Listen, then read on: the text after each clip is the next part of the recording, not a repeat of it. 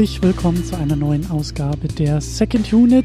Mein Name ist auch im allerfeinsten aller Smokings, Anzüge, Fracks. Ich habe es mir alles auf einmal angezogen. Mein Name ist Christian Steiner und ich habe bei mir die Anne. Hallo. Hallöchen. Äh, wie ist die Kleiderlage bei dir? Auch der feinste Zwirl aus dem beginnenden 20. Jahrhundert? Natürlich, entsprechend des Anlasses. Ja. Ganz passend.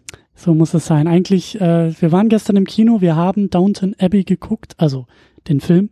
Äh, und ich habe schon gesagt, als wir uns begrüßt hatten, wir hätten eigentlich so ein bisschen Cosplay machen können, oder? Wir hätten eigentlich uns so richtig rausputzen können. Müssen. Eigentlich ja, eigentlich ja. Aber das, was ich so an Kinopublikum da gesehen hatte in dem kleinen Kino, die waren auch nicht so viel besser. Also ich glaube, wir wären da sehr overdressed gewesen. Stimmt, stimmt. Und eigentlich hätte man uns dann auch umsonst ins Kino lassen müssen. Aber äh, naja, das Kino war sehr schön. Ich fand den Stuck an der Decke sehr hübsch. Aber, ja, das passte äh, irgendwie vom Ambiente her. Ja, doch. Ähm, ja, wir haben eigentlich schon das letzte halbe Jahr Downton Abbey äh, geguckt äh, und auch besprochen. Nicht hier, sondern bei dir drüben. Genau, bei Costume Fable. Da waren wir sehr, sehr fleißig gewesen. Die letzten Monate haben wir wirklich jeden Monat uns eine Staffel vorgenommen, haben die jetzt Stück für Stück besprochen. Und ich denke mal, wir waren da wirklich mehr als sehr gut vorbereitet, dann, um diesen Film dann auch zu gucken und zu besprechen. Ja, der große, große Rewatch äh, pro Podcast eine Staffel oder pro Staffel ein Podcast, je nachdem. Und ähm, natürlich da auch nochmal der Hinweis, falls ihr das noch nicht getan habt, und wenn ihr jetzt hier zuhört und Interesse an unserer Kinobesprechung habt, hört euch doch sehr, sehr gerne auch durch die Folgen von Kostüm Fable, äh, weil wir da die Serie schon ähm, genau durch durchgearbeitet haben und das war auch richtig gut. Also ich glaube, ohne das, ohne diese ganzen, also ohne den den Rewatch, ich meine, man muss nicht immer einen Podcast zu machen, aber äh, das kommt auch noch sehr sehr positiv hinzu. Also ich glaube, ohne wäre ich ein bisschen verloren gewesen, weil das bei mir einfach, glaube ich, zu lange her war, die Serie geguckt zu haben und äh, ja, das hat sehr gut getan. Ich weiß nicht, wie dir das ging. Ich war auf jeden Fall da total in dem Flair dann auch drin so. Also ich war dann auch mental darauf vorbereitet, von wegen so, okay, jetzt äh, steigen wir wieder ein in die 20er Jahre und widmen uns dieser ganzen Familie und der Dienerschaft und überhaupt so. Also allein dafür hat es sich schon gelohnt. Ja, ja. Bevor wir aber zum Film kommen, äh, natürlich noch ein ganz kleiner Hinweis auch an dieser Stelle, denn ihr könnt den Podcast natürlich bei Patreon und bei Steady unterstützen und dann bekommt ihr unter anderem Zugang zu den Livestreams, die wir machen. Also wenn ihr nicht nur die Aufzeichnung euch später anhören wollt, sondern live dabei sein wollt, dann geht das drüben bei Patreon und bei Steady und am Anfang einer Ausgabe sage ich immer ganz besonders Dankeschön. Das komplette Dankeschön gibt's ja immer am Ende, aber am Anfang sage ich Danke und an dieser Stelle Anne. Vielen Dank für deine Unterstützung bei, äh, ich glaube, Steady, oder? Genau, bei Steady bin ich dann. Genau. Aber sehr, sehr gerne. Also, wenn ich schon quasi bei dir zu Hause mit dabei sein kann, dann kann ich ja auch was bisschen in die Portokasse dann reinschmeißen. Genau. Und äh, auch sehr gerne ja sonst bei allen Livestreams dabei, die irgendwas äh, mit Guillermo del Toro besprechen. Also wenn wir ja. drüben in der Superhero Unit irgendwie seine Filme besprechen, dann bist du ja auch immer sehr aktiv dabei. Genau. Ja, ja, wobei ihr habt ja jetzt soweit alles durch, so was da Stimmt. ins Feld reinfallen würde. Stimmt, da sind wir jetzt aber da wird durch. Mit, ja, aber da wird sich mit Sicherheit noch irgendwas anderes Schönes finden, also sowas wie Scott Pilgrim zum Beispiel oder ähnliches. Genau, genau. Ja, aber dann lass uns doch auch direkt äh, zum Film kommen. Wir haben da einiges äh, zu besprechen. Wir wollen uns vor allen Dingen durch die Figuren durcharbeiten, habe ich mir gedacht, ähm, weil das ja schon auch ein sehr eine sehr ausführliche Episode ist, wenn man so will, dieser zweistündige Film. Und natürlich werden wir diesen Film jetzt spoilern und werden über alles sprechen, was wir gestern gesehen haben. Ähm, deshalb, äh, ja, seid gewarnt und herzlich eingeladen, mitzumachen und mitzuhören weil äh, nur so machen Filmbesprechungen Spaß. Also, bevor wir aber spoilern, bevor wir anfangen, äh, den Film richtig auseinanderzunehmen, lass uns gerne noch mal ein bisschen über Erwartungen sprechen, weil das haben wir im, im äh, Kostümfable ja auch ein bisschen gemacht, so im Ausklang, sechste Staffel, was erwarten wir an den Film? Können wir vielleicht hier noch mal ganz gut andocken. Wie bist du gestern Abend ins Kino gegangen, äh, um diesen Film zu schauen? Mit welchen Erwartungen? Ähm, ich hatte tatsächlich gar nicht so große Erwartungen. Also ich wusste bis auf äh, Trailer gar nichts über den Film. So ich dachte, okay, ich lasse mich einfach mal positiv überraschen in irgendeiner Form. Also besser mit gar keine Erwartungen reinzugehen als äh, zu hohen. Und ja, also hatte schon, mir schon gedacht, es wird irgendwie ein schöner Abend. Also ich dachte mir, naja, wir haben einen exzellenten Cast, wir haben äh, riesen Production Value. Mehr als schöne Bilder äh, kann ja auf jeden Fall dann rumkommen.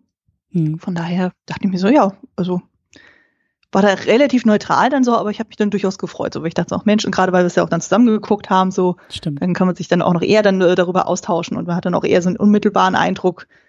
Von daher, ja, das war so meins. Also ich bin jetzt nicht mit so mega Hype da an die Sache rangegangen, so, aber ich, so eine gewisse Freude, da war da schon dabei. Ja, ich war ein bisschen skeptisch, ähm, auch so im Laufe unserer äh, Auseinandersetzung mit der Serie hatte ich mich ja zwischendurch gefragt, hm, wie soll das funktionieren? Wie soll das im Kino funktionieren? Wie soll das auf zwei Stunden funktionieren? Äh, es ist eine tolle Serie mit, mit sehr vielen Figuren und sehr viel Zeit für diese Figuren. Ähm, das haben wir jetzt ja alles nicht so sehr in dem Film. Wir haben immer noch viele Figuren, die müssen alle irgendwie ihre äh, Zeit bekommen und diese Zeit ist sehr knapp und da war ich so ein bisschen skeptisch. Ähm, aber auch als es dann so losging, auch als ich dann im Kinosessel endlich saß und äh, Kinosaal war ja auch relativ voll und der war auch, also es war ein kleiner, kleiner Kinosaal, aber schon voll. Und ich fand, der Saal hat auch echt gut gemacht, äh, also gut mitgemacht und Oh, die Stimmung war super. Stimmung Also- war super und Allein die neben mir saßen, das war Ja. nur am boah. ganz sympathisches Lachen neben uns, aber vor allen Dingen ist mir aufgefallen, also ich habe die Serie sonst immer allein geguckt und das war schon mal, also wir werden ja auch noch über die Inszenierung sprechen und wie da auch ne größeres Production Value irgendwie aufgefahren wird, aber allein die Tatsache, so eine Serie, die wir beide jetzt ja eben auch so ein halbes Jahr lang irgendwie so für uns geguckt und bearbeitet haben, halt in so einem Kinosaal zu gucken, mit anderen Mhm. Leuten zu gucken und irgendwie ja so zusammen zu erleben und dann auch zu merken, ah ja, wir alle sind Fan von Maggie Smith. Nicht nur du, nicht nur ich, sondern zusammen sind wir es halt auch. Und ihre ganzen äh, Sprüche funktionieren halt äh, für uns alle irgendwie. Und das macht für uns alle irgendwie Spaß. Und dieses gemeinsame Mitfiebern hat mir, hat mir sehr gut gefallen. Ähm, das Man muss, glaube ich, auch schön. dazu sagen, wir haben den zusammen in der Originalversion mit Untertiteln geguckt. Also ich glaube, dadurch war auch nochmal das Publikum auch nochmal ein bisschen anders zusammengestellt, als wenn wir es jetzt Ja. normal auf Deutsch zum Beispiel gesehen hätten. Stimmt, Könnte ich mir auch, vorstellen. Auch, auch ein guter Punkt. Und ähm, was ich jetzt auch so, so gelesen habe, also können wir am Ende auch noch mal ein bisschen drüber sprechen, so der Film ist auch recht erfolgreich, ähm, also finanziell auch recht erfolgreich und äh, recht spannend auch, weil ähm, das Publikum halt, also was so ähm, größere Filme, also gerade so im Blockbuster-Bereich, aber überhaupt so, so größeres Kino äh, angeht, recht ungewöhnliche äh, Demografie hat. Ähm, also das Publikum ist halt sehr weiblich, aber eben auch relativ, ähm, also auch ein älteres Publikum im Mhm. Vergleich zu jetzt irgendwie einem Marvel-Film oder sowas, was eher jung und männlich geprägt ist. Ähm, und dass da eben dann auch, also weil im Vorfeld auch viel spekuliert wurde, so, hm, muss es jetzt irgendwie ein Kinofilm sein? Hätte man das Ding nicht irgendwie auch bei Netflix oder Amazon oder äh, Streamingdienst deiner Wahl irgendwie so anbieten können? Warum muss es denn ausgerechnet ein Kinofilm sein? Und jetzt, wo der Film durchaus auch überraschend erfolgreich beziehungsweise erfolgreicher als erwartet ist, sagen eben auch viele, ja, das liegt aber eben auch daran, dass so das Kernzielpublikum dieses Filmes halt eben gar nicht so gar nicht so zu Hause ist in Sachen Streaming und sonst auch gar nicht so, sagen wir mal, ähm, so große Ereignisse im Kino überhaupt so vorgesetzt bekommt. Ne? Und ähm, ist halt nur so witzig, weil unser äh, Publikum gestern halt eben doch recht jung war und äh, vielleicht dann auch noch mal, also gerade auch in Berlin, wie du sagst, original mit Untertiteln an einem Montagabend, das war vielleicht auch noch mal äh, ein ein etwas ungewöhnlicheres äh, Downton Abbey Publikum. Aber Ich hatte auch das Gefühl es war primär auch so unsere Generation, also vielleicht Mhm. plus minus fünf Jahre dann so, Mhm. aber dann eigentlich auch bunt gemischt dann so. Und ich hatte, wenn ich das auch so richtig rausgehört habe, waren auch einige dabei, die eben keine Muttersprachler waren. Also sprich dann, ähm, die dann auch sich auf Englisch untergehalten haben. Ja. Daher dachte ich so, ah Mensch, hier. Stimmt, ja genau. Und und aber wie gesagt, also das allein war schon schön äh, zu merken, dass es auch noch andere Leute gibt, die äh, diese äh, Serie mögen und verfolgen und ähm, ja diese diese äh, Gemeinsamkeit irgendwie. Und deswegen, ich kann mir vorstellen, dass wir vielleicht am Ende dann auch noch mal ein bisschen über ähm, ja über über so die Serie und jetzt diesen Film und vielleicht Fortsetzung oder was auch immer noch sprechen. Aber ich fand es dann so lustig, weil ich habe heute noch einen Trailer geguckt zu dem Breaking Bad Film, der jetzt bei Netflix irgendwie im Oktober rauskommen soll. Mhm. Ähm, ich weiß nicht, ob du davon gehört hast, aber da gibt's jetzt wohl irgendwie auch, also fast vom Prinzip her, also sehr ähnlich wie, wie der Downton Abbey Film, weil eine sehr erfolgreiche Serie, die schon vor vielen Jahren abgeschlossen wurde, nochmal mit dem Film quasi, also es wird nochmal direkt an die Serie angeknüpft. Und ich bin kein Breaking Bad äh, Gucker gewesen, von daher ich habe nach den ersten zwei drei Folgen dann aufgegeben. von daher, aber ich habe es äh, so am Rande mitbekommen, dass er irgendwie da mit dem Jüngeren von den Hauptdarstellern ja genau, irgendwie genau. da was ist. Also genau und und ja. auch da so ähm, bin ich sehr gespannt drauf. Ich bin durchaus äh, Fan von Breaking Bad, aber es ist halt so interessant, weil das Ding halt wirklich auf Netflix läuft und jetzt Downton Abbey halt den Sprung ins Kino geschafft hat. Und gucke ich mir diesen Trailer an von einem Breaking Bad Film und denke mir, och, also den hätte ich jetzt aber auch gut im Kino gucken können, so mit, mit einem Saal voller Fans und so gemeinsam irgendwie nochmal dieses, also es hat so ein bisschen was von Public Viewing auch gestern gehabt, so dieses, diese, dieses so, ich glaube, das haben Tatort-Fans vielleicht, wenn sie sonntags in die Kneipe gehen und da Tatort zusammen gucken, aber für mich ist das noch ein relativ neues Gefühl, so eine Serie oder ein Film zu einer Serie ähm, mit Publikum in großer Gemeinschaft zu schauen. Es hat wirklich sehr, sehr, war, war ein schönes Erlebnis, hat Spaß gemacht. Ja, wo du das gerade sagst, sozusagen das letzte Mal, wo ich sowas wirklich erlebt habe, war ja tatsächlich rund um Doctor Who, wo dann der 50. Mhm. Geburtstag war. Da gab es ja auch tatsächlich dann diese Special Screening-Geschichten, wo dann auch dann der Auftakt der achten Staffel dann auch im Kino gezeigt wurde. Und das war auch nochmal völlig anders vom Kino-Flair. Also es macht, oder generell so von der, vom Publikum her, also es war zu Zeiten, als ich noch in Hannover gewohnt habe, das war schon echt cool gewesen. Also von daher, und ich meine jetzt mit Downton Abbey, so wie das jetzt inszeniert wurde, so passte das auf jeden Fall ins Kino. Also ja. das war einfach aber da kommen wir auch später noch drauf. Also das hat sich auf jeden Fall da gelohnt. Ja. Allein deswegen schon. Dann sag doch gerne mal ein bisschen, erinnere mich gerne noch mal ein bisschen daran und vielleicht auch alle, die zuhören, was wir da eigentlich gestern äh, geschaut haben. Ja, also ich mache das wirklich sehr, sehr grob. Also im Grunde genommen, wir erinnern uns vielleicht, also für die Leute, die auf jeden Fall äh, unseren Podcast Kostümfilme gehört haben, wir haben ja mit der Serie aufgehört 1926 mit der Hochzeit von Edith, also quasi der äh, mittleren Tochter der, äh, der Crawleys oder der Granthams vielmehr. Und wir springen jetzt quasi in dem Kinofilm ungefähr ein, anderthalb Jahre nach vorne, also sprich ins Jahr 1927. Und der Anlass ist, dass das Königspaar, also King George V. und seine Frau Downton Abbey besuchen. Also die sind irgendwie auf so einer Art Roadtour und äh, machen dann halt für eine Nacht da auf Downton dann halt, um da zu übernachten. Und die wollten anschließend dann irgendwie weiter zu ihrer Tochter, ähm, Prinzessin Mary. Genau, und alle sind in hellerer Aufruhr, also nicht nur die auf, äh, auf Downton Abbey, sondern auch so die ganze Ortschaft, so von wegen so, oh mein Gott, oh mein Gott, die kommen dann zu uns und da ist ja ein riesen Tohuwaboom mit äh, Parade und hast du nicht gesehen. Naja, stellt sich aber dann raus, okay, einige Zeit zuvor kommt dann die ganze Entourage von der Königsfamilie vorbei, mhm. sprich mit eigenem Kammerherr und Hausdame und Sujetkoch und Dienerschaft und hast du nicht gesehen. Und dementsprechend wird dann gesagt, so, wir übernehmen jetzt quasi die Herrschaft, so wir organisieren alles, ihr aus Downton so, äh, setzt euch mal in die Ecke, lest irgendwas und ähm, kommt erst wieder, wenn wir weg sind. Das finden natürlich äh, Mrs. Hughes und Co. nicht so lustig. Und die Lordschaft äh, denkt sich auch so, okay, das ist ja doch ein bisschen speziell dann so. Und Barrow, der mittlerweile auch der Butler geworden ist, wirkt auch ein bisschen überfordert mit der ganzen Situation. Und daraufhin beschließt dann Mary, die das Ganze mitkriegt, dann Mr. Carson wieder ins Boot zu holen, der eigentlich jetzt mittlerweile mhm. in Pension ist. Und er freut sich natürlich einen Keks und er sagt natürlich sofort, ja, ich bin am nächsten Tag dann auch da. Und ja, seine Frau Mrs. Hughes sagt also, ja, du konntest ja auch nie einen Wunsch abschlagen. Naja, dann kommt er auch noch dazu, merkt aber auch schnell, oh, selbst er kommt an seine Grenzen. Und ähm, genau, also das spitzt sich alles quasi auf dieses Event dann hinzu und da passieren oben so ein paar Sachen, dann so, wo dann halt Leute dann aus der Fam äh, äh, entfernten Familie dazukommen oder halt die Dienerschaft, die dann versuchen, irgendwie dann ihre Machtpositionen beizubehalten und dann da so ein paar Intrigen dann spinnen. Und genau, ich glaube, das ist so das Gröbste, was man eigentlich zu dem Film wissen kann und sollte. Ich weiß nicht, wie weit wir ins Detail gehen wollen, so, aber das ist zumindest so das Setup, was wir dann haben. Genau, das können wir gleich noch ein bisschen mit den Figuren, finde ich, äh, konkretisieren. Mhm. Ähm, weil, äh, ja, also ich habe den gestern so schön weggeguckt, das war eben so gemütlich im Kino und dann ist mir so im Nachhinein echt nochmal äh, aufgefallen, dass ich gar nicht weiß, ob irgendwie alle Figuren überhaupt irgendwie, also es sind nicht alle Figuren gleich äh, wertig äh, irgendwie zur Geltung gekommen. Deswegen ähm, das stimmt. können wir da auch noch mal ein bisschen gucken, was jetzt eigentlich konkret so mit den einzelnen Figuren, gerade eben auch, weil wir in den äh, Kostüm-Fable-Episoden ja auch immer so äh, intensiv auch über Figuren gesprochen haben. Ähm, genau, das ist so die, die grobe Geschichte. Ähm, beim Cast, ich wollte jetzt nicht nochmal den kompletten Downton Abbey Cast hier vorlesen. Also es sind irgendwie alle wichtigen Figuren, alle wichtigen Schauspieler, Schauspielerinnen eigentlich so dabei. Äh, ist mir auch jetzt erst irgendwie klar geworden, als ich es gelesen habe.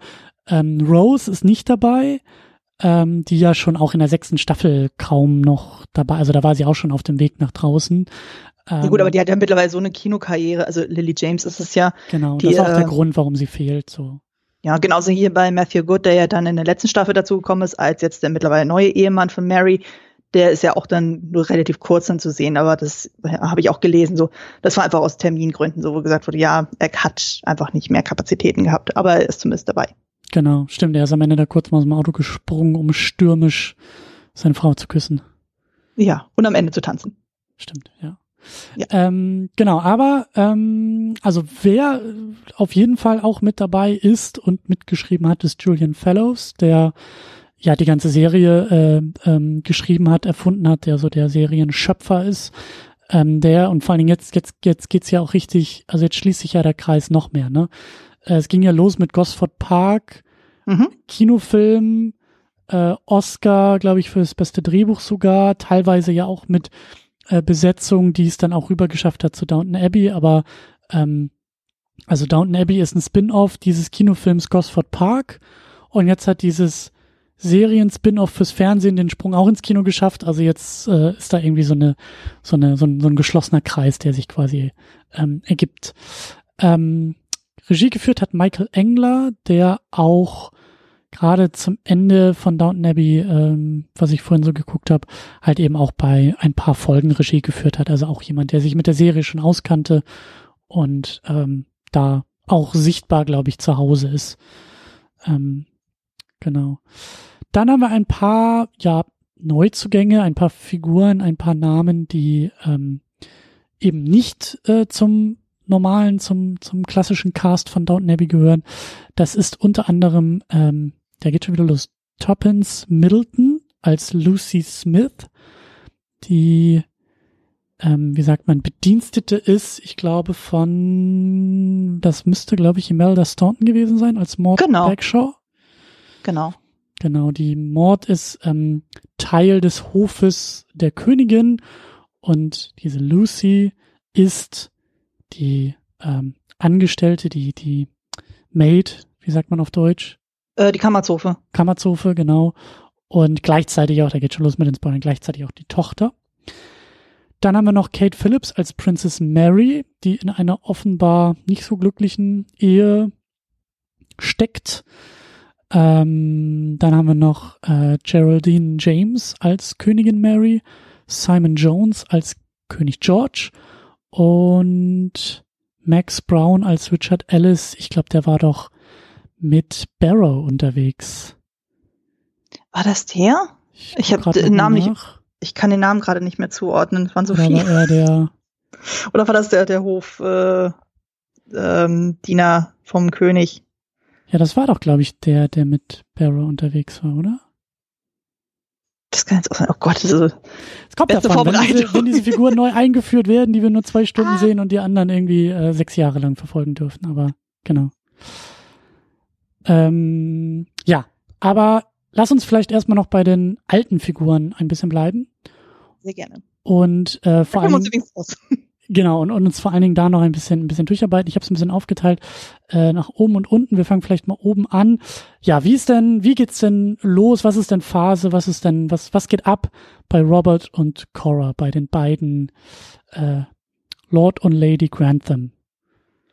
Ja, die sind ja jetzt eigentlich verhältnismäßig bedeckt dann so. Also die sind zwar dann die Gastgeber dann auch so, aber eigentlich halten die sich ja mehr oder minder dann zurück. Also ich habe das Gefühl, dann oben waren andere Figuren wesentlich prägnanter im Vordergrund. Ja, Also die beiden haben kaum was zu tun eigentlich, oder? Ich meine, da geht's so ein bisschen indirekt um Robert, weil ja sein Erbe, er ist Erbe für diese Mord Backshaw, aber das kommt da ja auch nur so am Rande an ihn ran. Also da ist er gar nicht so richtig Akteur. Also Ähm, wie ich das verstanden habe, ist ja Mord, also eben die Figur von Imelda Staunton, ist die entfernte Cousine von Robert. Genau. Und da sie offiziell keinen, äh, keine Nachkommen hat ähm, und er dann irgendwie, ich glaube, der einzige noch lebende Verwandte von ihr ist, denkt man sich so, oh, alles, was sie so bisher angesammelt hat, irgendwie an Anwesen und Vermögen und überhaupt so, dass es an ihn geht. Aber da wird relativ schnell, schon am Anfang des Films dann klar, da gab es irgendwie Zwistigkeiten in der Vergangenheit, weswegen dann Violet nicht so ganz so begeistert ist, dass die kommt. Und da wird dann so ein bisschen hin und her gesponnen und geguckt, so, hm, was ich, kann man da drehen? Ich habe es auch so verstanden, dass ihm das Erbe zusteht. Also dass in dieser ja. lustigen aristokratischen Erbfolgegeschichte, die ja immer sehr kompliziert werden kann, er halt der nächste lebende Verwandte ist und dadurch eben das Erbe bekommen sollte oder muss. Und ich glaube, dass halt eben klar ist, dass diese Maud mit einem Testament, das wahrscheinlich eher, also weil es diese Zwistigkeiten gab, bevor sie es eben Robert vererbt, halt eher weggibt oder keine Ahnung, ähm, auf jeden Fall aktiv mit einem Testament dafür sorgen könnte, dass es eben nicht an ihn geht. Und da ist eben genau Violet diejenige, die da ja, was will sie denn? Hausfrieden ist es ja nicht, aber sie will da wieder Gerechtigkeit herstellen, die äh, ja die sie da bedroht sieht, genau. Mm, ja, genau. Genau, und dann stellt sich ja eben raus, dass äh, sie eben doch eine, eine, ein, ein, ein, eine weiteren Nachkommen hat, eben eine leibliche Tochter, Lucy Smith, die aber eben nicht offiziell als ihre Tochter äh, gilt. Und ähm, deshalb ist eben auch klar, dass das Erbe ihr zukommen soll. Und da geht es ja eben auch sehr stark drum, dass äh, Violet halt überzeugt werden muss, beziehungsweise da ähm, da so ein bisschen äh, ähm, ja aneckt, aber dann eben auch mit Hilfe von Isabel, die auch da wieder viele Streitereien mit Violet irgendwie hat und viel viel sehr äh, erheiterndes hin und her, aber dann eben auch mit so einem kleinen mit so einer kleinen Geste auch wieder so ihre ihre Gutmütigkeit irgendwie wieder wieder zeigt. Also das fand ich eigentlich schade, dass sie so wenig in dem Film zu tun hat, aber der Punkt, der da so durch sie kommt, der war wieder sehr schön gesetzt. Ich wollte sagen, sie hat ja dann wirklich das alles entscheidende, wichtige Gespräch dann auch dann mit Mord dann geführt, so was ja dann letztendlich dann den Schluss dann irgendwie dann auch genau. abbildet. Und ich glaube, sie spricht das ja auch laut aus, ne? Also bei diesem Gespräch sagt sie ja, glaube ich, auch irgendwie, also spricht sie es als erste laut aus in dem Film und ja. sagt, hey, äh, wann, äh, also sie, sie fängt ja sofort, also sie fragt ja gar nicht, ist das deine Tochter, sondern sie sagt es ja und sagt, hey, äh, wer weiß eigentlich noch, dass es deine Tochter ist? So, und ja. da, da Aber das war eigentlich, also das ist mir gestern beim Gucken auch aufgefallen, das hat man eigentlich sehr, sehr schnell schon mitbekommen, dass da irgendwas in der Richtung ist. Also ja. das war schon sehr vorhersehbar. Fand ich jetzt auch nicht schlimm dann so, aber ich war überrascht, dass es dann über Isabel dann tatsächlich dann ja. aufgedeckt wird. Ja. Aber was ist mit Cora? War, war, war bei ihr eigentlich irgendwas los? Ich hatte das Gefühl. Äh, die ist am Ende nochmal wichtig, wegen Edith. Tatsächlich. Da hat sie ja nochmal so einen kleinen Mini-Highlight-Auftritt. Ach so, stimmt, weil sie mit der Königin spricht. Genau. Aber das sehen wir ja auch nicht. Also das ist dann ja auch Nö. wieder nur so ein bisschen im Dialog, genau. Ja, Edith und Bertie, ähm, ja, sie, sie ist ja, also sie hat ihn ja dann am Ende der letzten Staffel geheiratet und ist damit dann ja auch zur ach Gott, wie, wie hieß sie da noch? Lady äh, Hexam. Lady Hexam geworden, genau. Also sie, sie ist jetzt irgendwie eine Marquess. Also sie hat irgendwie jetzt einen speziellen Adelstitel. Also sie ist nicht nur noch eine Lady, sondern, also das, was Mary auch ist, sondern die ist jetzt noch mal eine Stufe drüber. Genau. Genau, genau, genau. Da, da ging es ja auch darum, dass sie auf einmal auch äh, im Stand quasi nach oben kommt. Genau, und da ist, da ist ja eigentlich auch nur so das Thema, also die beiden, es geht darum, Edith ist vielleicht wahrscheinlich schwanger, er soll aber für den König, also mit dem, mit dem Prinzen, mit dem Prince of Wales zusammen, soll er halt, ähm, ich glaube, durch Afrika reisen. Das überschneidet sich aber dann mit der Geburt und da ist so ein bisschen so die Frage, wie er aus dieser ja nicht unbedingt versprochenen, weil wenn der König das sagt, dann passiert das halt, also aus dieser äh, entschiedenen Reise irgendwie wieder rauskommt. Genau. Ja. Genau, das ist dann eher so deren Drama und man hört so ein bisschen anscheinend raus, dass dann äh, diese ganze Verlagsgeschichte, was ähm, Edith sich ja dann im Laufe der zweiten Hälfte der Serie so aufgebaut hatte durch das Erbe von ihrem Stimmt. Lava damals sozusagen, das hat sie ja anscheinend dann aufgegeben, so, und die ist jetzt nur noch bei diesen ganzen Gesellschaftssachen dabei und wo sie bei irgendwelchen Spendengeschichten äh, unterwegs ist und ähnlichem. Also das wird zumindest so ein bisschen äh, thematisiert. Wo sie das Gefühl hat, so, okay, sie muss sich dann irgendwie immer anderen Sachen unterordnen und ist dementsprechend ziemlich gekränkt, dass dann Bertie das irgendwie nicht schafft, dann sich da aus dieser Afrika-Reise irgendwie raus äh, zu entschuldigen, so, weil ja eben Geburt eines Kindes ansteht. Ja, Genau. Weil es ja damals ja noch so die Zeit war, das wird ja auch gesagt, dann so dieses so, ja, Männer sind ja grundsätzlich bei der Geburt nicht dabei. Was sollen die da? Ja. Ja. ja.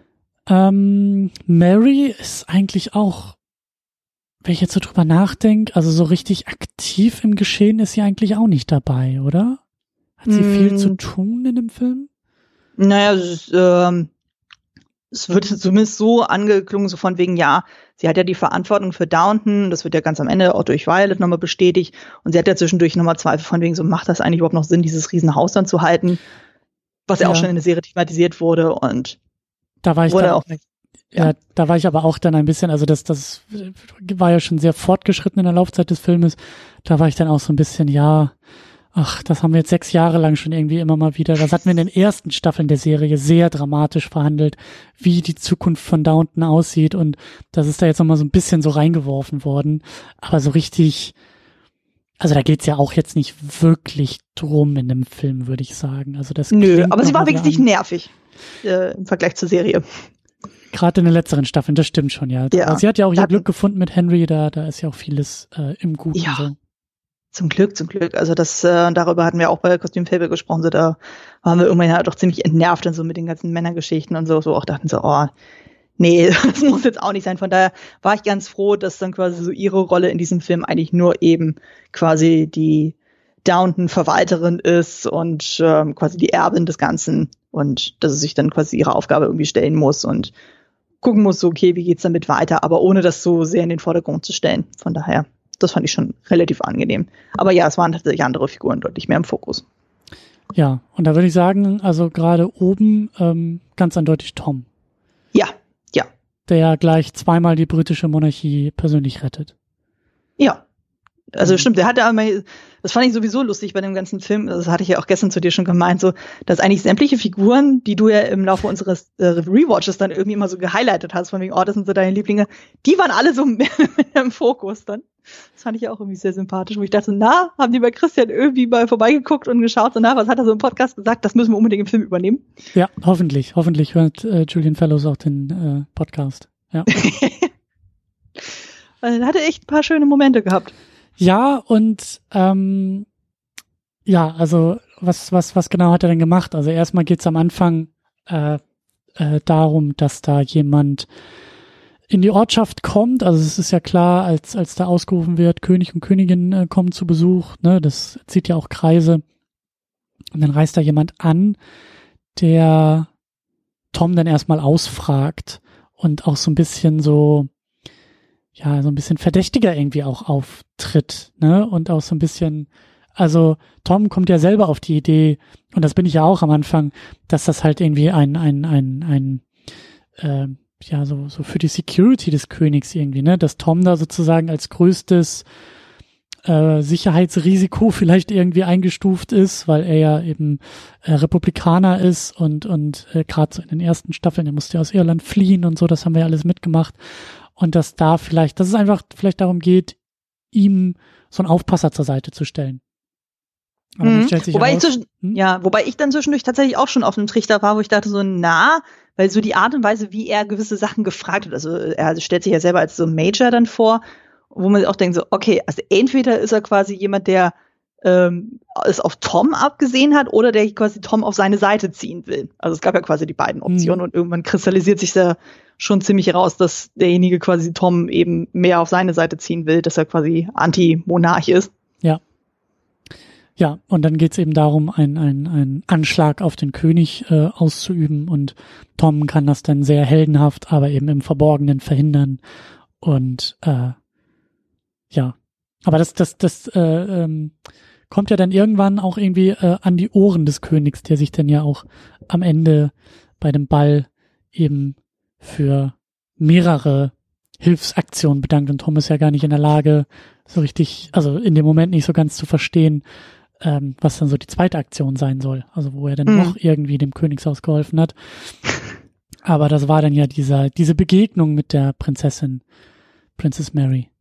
Genau. Die ja dann, was wir dann irgendwie vorab dann irgendwie mitbekommen, ähm, vorher noch einmal Besuch bekommen hat, eben von Lady Grantham, Mary und Edith und da wird ja so ein bisschen thematisiert von wegen, naja, auch sie als Prinzessin hat jetzt nicht unbedingt so die glücklichste Ehe. Also wo es dann irgendwie darum geht, so dass dann zum Beispiel die Kinder irgendwie mit beim Tee trinken dann dabei sind und der Mann, der deutlich älter ist als sie, sich darüber aufregt von mir, warum sind die Kinder schon hier? Die sollten erst in drei Stunden unten sein und überhaupt so und wo dann Tom sie durch Zufall dann dann trifft bei äh, auf Downton so und sie ist da im Wein so und er erkennt sie nicht, weil warum sollte er auch sozusagen, er hat sich ja sonst vorher nicht so mit den Monarchen irgendwie beschäftigt und dann reden die tatsächlich dann relativ oberflächlich über gewisse Sachen, aber irgendwie schafft er es dann mit den richtigen Worten bei ihr die richtige Entscheidung zu treffen, weil es wird nämlich auch schon so angedeutet von wegen, naja, sie überlegt sich eben von ihrem Mann trennen zu lassen, was ja natürlich gerade als Monarchin ein bisschen schwierig ist. Hm. So mit Scheidung und so, das äh, muss nicht irgendwie immer sein. Ähm, wie man ja dann so im Laufe der späteren Geschichte auch lernt. Also ähm, ich glaube, so ein bisschen historischer Kontext für die Leute, die George den Fünften nicht zuordnen können.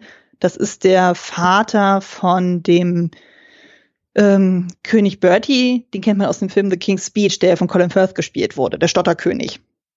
Und da war es jetzt halt so, dass er eigentlich sein älterer Bruder dann der Nachfolger wurde, dann von George V. Aber der ist dann ähm, mit einer Amerikanerin zusammen gewesen, die aber auch schon eine geschiedene Frau war. Und das war ja schon ein Riesenskandal hm, damals gewesen. Stimmt, ja, ja. Also demnach. Also ähm, ähm, König George V. ist, glaube ich, Enkelkind von Königin Victoria. Ja, ja. Und gleichzeitig Großvater der aktuellen Königin Elisabeth. Genau. So müsste das doch hinkommen, ne? Ich meine auch, das so jetzt äh, nachrecherchiert zu haben. So, ich hatte das irgendwie so grob auf dem Zettel. Ich kenne mich jetzt auch nicht so mit britischer Monarchie aus, aber das waren so die Eckdaten, wo ich dachte, ja, okay, an denen kann man sich so grob orientieren. Ja, genau. Und mit den beiden Königinnen, also wenn, dann kenne ich diese beiden Königinnen. Bei den Königinnen bin ich so ein bisschen raus, äh, ja. wer da irgendwie auf wen folgte, genau.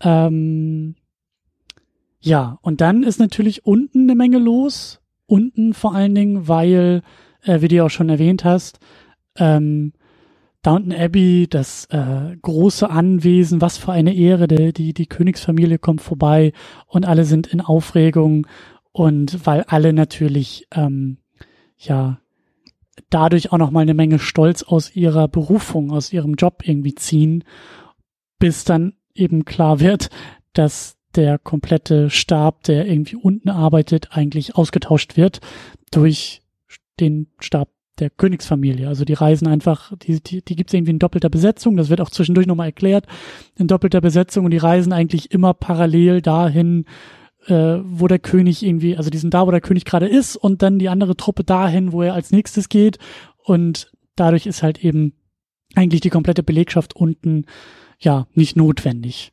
Ähm, so geht's, so geht's eigentlich so unten los und das ist natürlich, also das lässt man natürlich nicht auf sich sitzen im Hause Downton Abbey. Das stimmt, das stimmt so. Aber es ist halt so unglaubliches Comedy Gold gewesen und so, was da teilweise für Dialoge dann abgefeuert werden. Also, dass selbst eine Mrs. Hughes, die ja eigentlich eine sehr kontrollierte Frau ist, dass selbst die schon am Rand des Wahnsinns dann ist, so, weil dann die angereiste Hausdame dann irgendwie meint, so, ja, nee, wir brauchen sie alle nicht und, ne, und ihr quasi äh, die Machtposition streitig macht. Das ist unglaublich lustig. Oder dann ein Mosley, der sich da als absoluter Fanboy der Königsfamilie dann irgendwie rausstellt so und das überhaupt nicht mehr abwarten kann, da irgendwie mitzuwuseln, der sich sogar extra von der Schule freinimmt, damit er da wieder bei, dabei sein kann.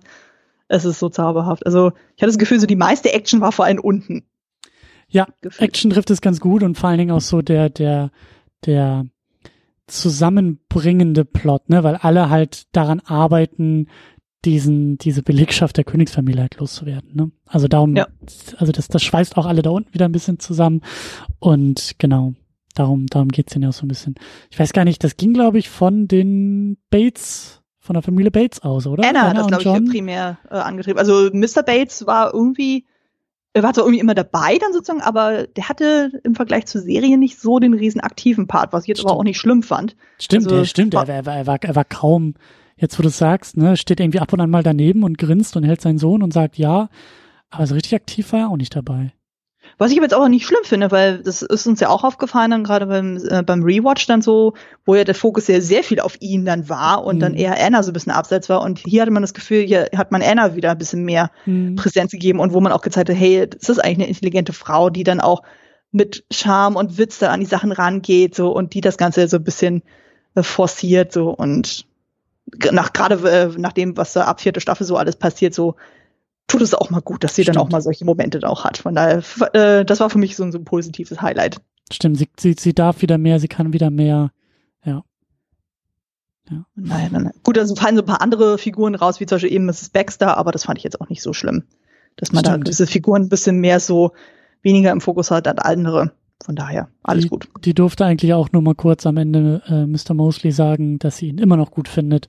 Und Mosley ist immer noch so verwirrt, wenn er das hört, wie zur Serienzeit. Ja, das stimmt. Das stimmt. Stimmt, ja. Ja, dafür äh, ist Mosley, also er hat auch so sein, sein, wenn du schon von Comedy Gold sprichst, hat er auch so seinen oh, Moment. Ja. Ähm, überhaupt. Das hat, glaube ich, mit dem meisten Lacher äh, ja. ausgelöst dann gestern im Kino. Das war so herrlich. Ja, ich, ich habe da gerade eben auch noch so ein paar Interviews gesehen und ähm, das kam wohl auch irgendwie bei der Pressekonferenz zu dem Film äh, ziemlich gut an und ähm, das, das war äh, anscheinend auch die Szene, die der, der Cast irgendwie am meisten mochte. Also normalerweise hieß es ja auch während der Serienproduktion, dass dann gerade so Dinner-Szenen immer so mega anstrengend sind. Du bist irgendwie zwölf Stunden in diesem Raum dann gefärcht und so und du musst ja aus verschiedenen Blickwinkeln immer da diese Tischszenerie äh, abfilmen. Aber gerade, äh, und da wollten die Leute immer so schnell möglich wieder raus. Aber gerade bei dieser Szene, also dieses finale Dinner dann mit der Königsfamilie, da sind bewusst fast alle die ganze Zeit drin geblieben, weil sie das einfach so, weil einfach, ja, die Atmosphäre super war und einfach ja. die Szenerie großartig war. Ja, und, und, und hier der Schauspieler, der eben Mr. Mosley spielt, hat auch gesagt, das war so sein, sein, sein, seine wichtigste oder seine äh, aufwendigste Szene so, vor der er auch irgendwie am meisten Schiss hatte und am Ende des Tages hat er sich dann auch nochmal ein großes Glas gegönnt, als das dann abgedreht war. Und weil ihm das halt auch, ne, er musste das halt irgendwie vor dem, vor dieser kompletten Dinnertafel da diesen sehr ungelernten Knicks irgendwie auch machen. Mhm. Und ähm, fand ich aber auch sehr schön. Er hatte dann auch so ein bisschen erzählt, ähm, also so über die, über die, über seine Figur eben auch, der eben, wie du gesagt hast, unfassbar begeistert und aufgeregt ist. Und das ist natürlich auch eine Zeit, anders als heute. So heute hast du halt äh, Bilder, du hast Videos, du hast ähm, Fotos, du hast ja relativ viel ähm, Material über die Königsfamilie. Mhm. Ähm, und, und also ne, die sind natürlich immer noch für sich und zurückgezogen, aber zu der Zeit, ja, war das natürlich viel, viel weiter weg und auch viel, viel seltener überhaupt irgendwie die zu sehen, überhaupt den Anblick irgendwie. Ähm, und deshalb ist eben Mosley auch so, so wahnsinnig aufgeregt, so, weil das halt, also ein wirkliches Ereignis ist, für diese Zeit und eben auch für Figuren wie seine Figur, die halt eben großer Fan der Monarchie ist. So, das, das passiert sonst einfach nicht. Und ähm, ja, deswegen äh, sehr süß eben auch, wie, wie begeistert er ist und äh, dann natürlich auch, also, dass er dann da irgendwie den, ich glaube, die Königin anspricht einfach so und das war schon alles sehr, sehr amüsant und ich meine, ich fand es auch ganz gut gemacht, weil ich bin ja sowieso immer großer Fan dieser Figur und auch des Schauspielers gewesen. Aber also wenn mostly eines ist für mich, dann ein überfordertes und verwirrtes Gesicht. ja, definitiv. Und das war perfekt gesetzt in diesen Momenten, weil mehr Überforderung als irgendwie die Königin unerlaubt anzusprechen und dann angesprochen zu werden, geht einfach nicht. Und das war einfach, das, das, ja, das war ein Moment für mich, da hast du schon recht. Ja. Nee, ich glaube, er hat den König angesprochen, weil der hat ja irgendwie gemeint, so fing, ja, also das war zu dem Zeitpunkt schon so, dass ja dann ähm, die Dienerschaft dann quasi schon äh, die Leute von, äh, von der Königsfamilie irgendwie da so rausgeekelt hat, in Anführungszeichen, und dann quasi das Essen dann selber in die Hand genommen hat. Also Mrs. Petmore hat auch dann alles gekocht, im Gegensatz zu dem äh, Sujet-Chef wie auch immer man das ausspricht. Ähm, und äh, der äh, König denkt ja noch so, oh, das war so sein persönlicher Koch dann so und Mosley kann ja nicht an sich reißen, äh, an sich halten und sagt dann eben so, nee, das war unsere Miss Petmore und unsere Leute haben dann halt das äh, geholfen und so und alle sind erstmal völlig pikiert, so von ja. diese, warum macht er das? Und dann die Königin dann, glaube ich, Stimmt. dann das so auflockert und dann sagt sie, ja, also richten Sie unseren Dank aus und das ist so schön, wenn da äh, wenn sowas so offen auch gesagt wird, so weil die meisten äh, verkrampfen immer so krass, wenn die dann irgendwo irgendwo sind. Also ja. wo ja auch nochmal so dieser Kultstatus dann auch nochmal gut thematisiert wird, von wegen so, ja, wenn irgendwie jemand so mit so einem gewissen äh, ja, prominenten Status irgendwo ankommt, so da äh, ticken ja die Leute meistens ja völlig auf, äh, aus und so, das ist heutzutage ja nicht so viel anders. Ja. Aber dass man dann auch merkt, so, das sind eigentlich auch nur Menschen. Und im Grunde wollen die ja auch nicht auf so einem Silbertablett die ganze Zeit immer hofiert werden, sondern die wollen einfach wie normale Menschen behandelt werden, auch bis zu einem gewissen Grad. Ich fand es auch so schön, da gab es diesen Satz von der Prinzessin, als sie da beim Tee waren und noch über die Vorbereitung irgendwie sprechen mit, mit äh, den drei Grantham-Frauen. Äh, und die Prinzessin irgendwie auch meinte so, meine Familie hasst den Geruch von frischer Farbe, ja. weil überall, wo sie hingehen, einfach alles irgendwie nochmal frisch gestrichen wird, so. Und, ja, also dieser riesen Tamtam -Tam dann so, der genau, überall veranstaltet wird, wegen sowas. Genau.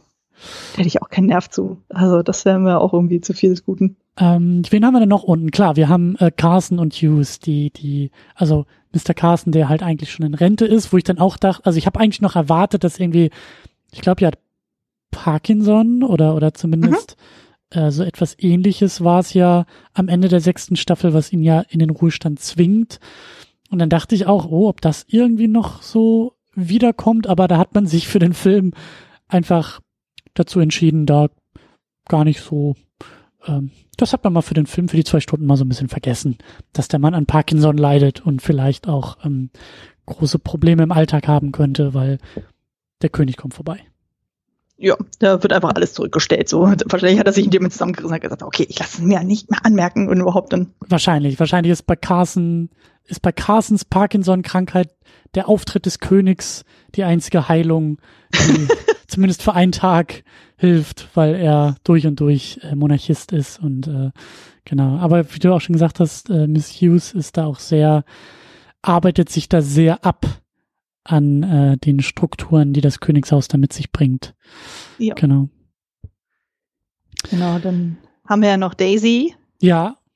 Ähm, wo überraschenderweise sie sich jetzt rausstellt, sie ist mit Andy verlobt. Wo man auch denkt, huch, okay.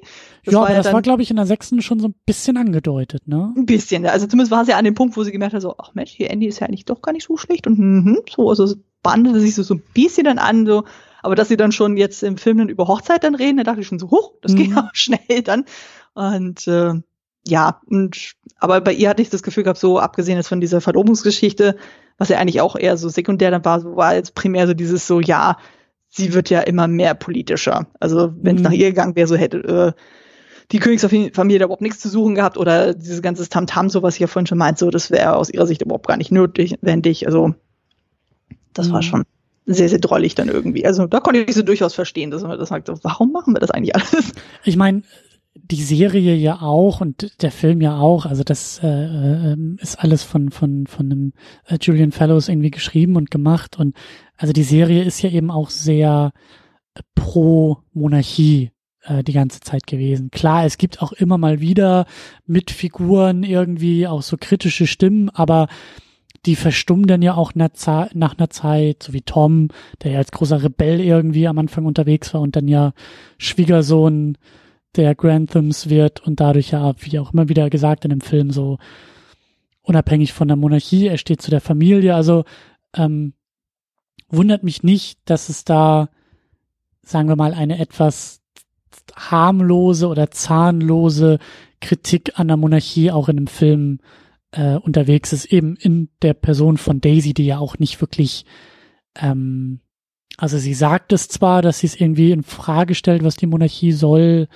aber so, also sie, sie, sie handelt ja auch jetzt nicht irgendwie, ähm, sie sabotiert nichts oder sie, sie rebelliert jetzt ja nicht irgendwie in ihren Handlungen.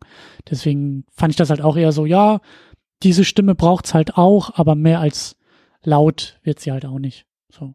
Nö, nö. Aber dafür haben ja andere Figuren dann wesentlich mehr Präsenz, wie zum Beispiel auch Mr. Barrow.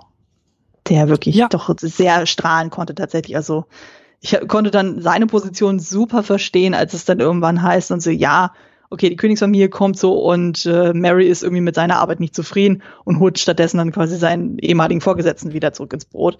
Und äh, Barrow dann auch so sagt so, ähm, I'm not a sort of thing das fand ich dann schon sehr, sehr Stimmt. gut. Und ja, ja, der will, der will da nicht, der will da nicht in die zweite Reihe irgendwie gedrängt werden, ja. Ja. Fand ich schon ziemlich gut. Und naja, so die ganze Backstory dann rund um seine Homosexualität, ähm, hatte ich ja schon irgendwie damals vermutet gehabt, so wenn meine Erwartungen so, ich dachte, na, irgendwas kommt doch bestimmt noch was in der Richtung. Und das war ja, glaube ich, einfach primär auch, um zum einen diesen Aspekt von ihm nochmal zu zeigen, so von wegen, ja, das schwingt immer noch so mit und das ist ja auch ein bisschen auch so ein gesellschaftlicher Kritikpunkt und so, gerade so im Vergleich zu der heutigen Zeit und so, man mhm. merkt so, okay, 1927, da tickten die Ohren nochmal völlig anders. Da war es eben nicht normal, dass sich dann eben homosexuelle Menschen dann irgendwo treffen konnten, normal, oder dass sie normal miteinander umgehen konnten und ja. Mhm. Ja, das war ja, das war ja wirklich illegal. Das sehen wir ja auch in dem Film, dass ähm, Barrow da in so eine ähm, in so ein Tanzlokal, in so ein schwules Tanzlokal dann irgendwie äh, mitgeht, so, das natürlich völlig unterm Radar fliegt, aber irgendwann tauchen da dann eben die Polizisten auf und holen die da alle raus und stecken sie alle ins Gefängnis, weil es halt eben, äh, Sittenwidrigkeit oder was auch immer da denn der Vorwurf war, aber zu der Zeit war das eben so nicht möglich. Und ähm, überhaupt, also ich fand, also auch, auch der, der Schauspieler ist total super und, und hat mich auch richtig gefreut, auch diese Rolle nochmal so ein bisschen ausgefüllter zu sehen, so, weil er dann ja auch, er kommt irgendwie rein in den Laden und sieht halt Männer, die miteinander tanzen und sich küssen in der Öffentlichkeit und er sagt auch sowas, sowas habe ich noch nie gesehen. Also ich habe noch nicht mal hm. Andere Männer wie mich irgendwo gesehen, geschweige denn an einem Ort zusammen, um das irgendwie auch alles auszuleben. Und dann tanzt er da ja auch mit jemandem und man merkt schon, also man merkt so diese Verletzlichkeit auch dieser Figur, die ja eben jahrelang in der Serie so harte Grenzen, so harte Schutzschilder aufgezogen hat. Und ähm, wie du auch gesagt hast, so ich bin ja zum Barrow-Fan geworden und dementsprechend fand ich das eben auch sehr, sehr schön, ihn im Film so, so zu sehen und irgendwie auch, auch spannend, ihn da so rauszunehmen. So seine Geschichte ist ja fast abseits von allen anderen äh, Ereignissen so. Er ist bei dem Gerangel hm. mit der ähm, mit dem, also mit bei dem Gerangel unten, wer jetzt da irgendwie für den König arbeiten darf, da ist er ja gar nicht äh, äh, besonders dabei und oben ja genauso wenig. Also er macht da, also er erlebt da schon so seine eigene Geschichte, was ich ganz gut finde. Ja, ja. Auf jeden Fall. Ja, ich glaube, das sind auch so mehr oder weniger die wichtigsten äh, Figuren so gewesen. Ähm, von den neuen Figuren hatten wir schon gesagt, Mord und Lucy haben da vielleicht noch so die, die, die wichtigste Geschichte, ähm, die sie erleben dürfen. Ja, der König, die Königin, das ist eher, die, die bleiben auch eher ein bisschen so im Hintergrund, würde ich sagen, oder? Ja, ja, aber das war ja zum Beispiel dann, wir haben sie ja schon mal gesehen in der Serie, das war ja dann in diesem Weihnachtsspecial der vierten Staffel, wo ja eben Ach, Rose ja. dann ja dann äh, eingeführt wurde am Hofe und da gab es ja dann eher so einen kleinen Plot, aber selbst da waren die auch eher im Hintergrund gewesen. Aber ähm, ja, ich glaube, das ging aber auch dem Film nicht darum, so die irgendwie in den mhm. Vordergrund zu stellen. Sonst hätte man ja sagen können, okay, man erzählt das quasi komplett aus deren Sicht. So, nee, das war ja komplett eben aus der Sicht von äh, Familie Grantham, von der Dienerschaft, so wie die quasi auf das Königspaar reagieren. Und da ist es ja völlig legitim, dass man sagt, okay, das sind jetzt einfach so etwas ähm, ähm, abseitige Nebenfiguren, die zwar da sind, die das Ganze ja auch mehr oder minder auslösen, also quasi ein bisschen Sinne MacGuffin, mhm. glaube ich in dem ja, Fall dann. Ja, absolut. Aber absolut. ja, aber das reicht auch völlig. Also. Ja. Von daher. Ja, wie würdest du den Film oder wie würdest du so die, die Geschichte irgendwie beschreiben? Ähm, was sind da so deine, deine, deine Gefühle? Also, wie, weil wir jetzt eben so viel über die Figuren gesprochen haben, ich habe so das Gefühl, dass die Figuren einfach so, also wichtiger sind als die eigentliche Geschichte. Oder? Ja, ja, also hat das Gefühl gehabt, so, also was auf jeden Fall dem Film gut getan hat, war ja zum Beispiel auch, das war ja auch ein bisschen unsere Sorge gewesen, dadurch, dass es eben so ein Riesencast ist, dass es sich total in viele Nebenstränge irgendwie verfranst und so. Aber dadurch, dass wir wirklich so eine stringente mhm. Storyline haben im Sinn von, okay, wir haben dieses Ereignis, das wird direkt von Anfang bis Ende durchgezogen. Wir haben eben die Ankündigung, sie kommen, wir sehen die Vorbereitung ähm, bis zu deren Ankunft, dann sehen wir noch irgendwie das Dinner und dann sehen wir noch am Ende noch mal so einen Ball, der dann, glaube ich, noch mal bei, ich glaube, bei Prinzessin Mary dann irgendwie stattfindet. Also von daher haben wir schon mal diesen großen roten Faden. Also im Grunde genommen von Setup her ist es nicht so viel anders als diese Weihnachtsspecials, die wir ja. auch in der Serie gesehen haben. Was aber auch der Serie gut, oder was dem Film jetzt auch sehr gut tut. Also, ja. Also ich hatte es eher gehört, es war eher so ein Eventfilm.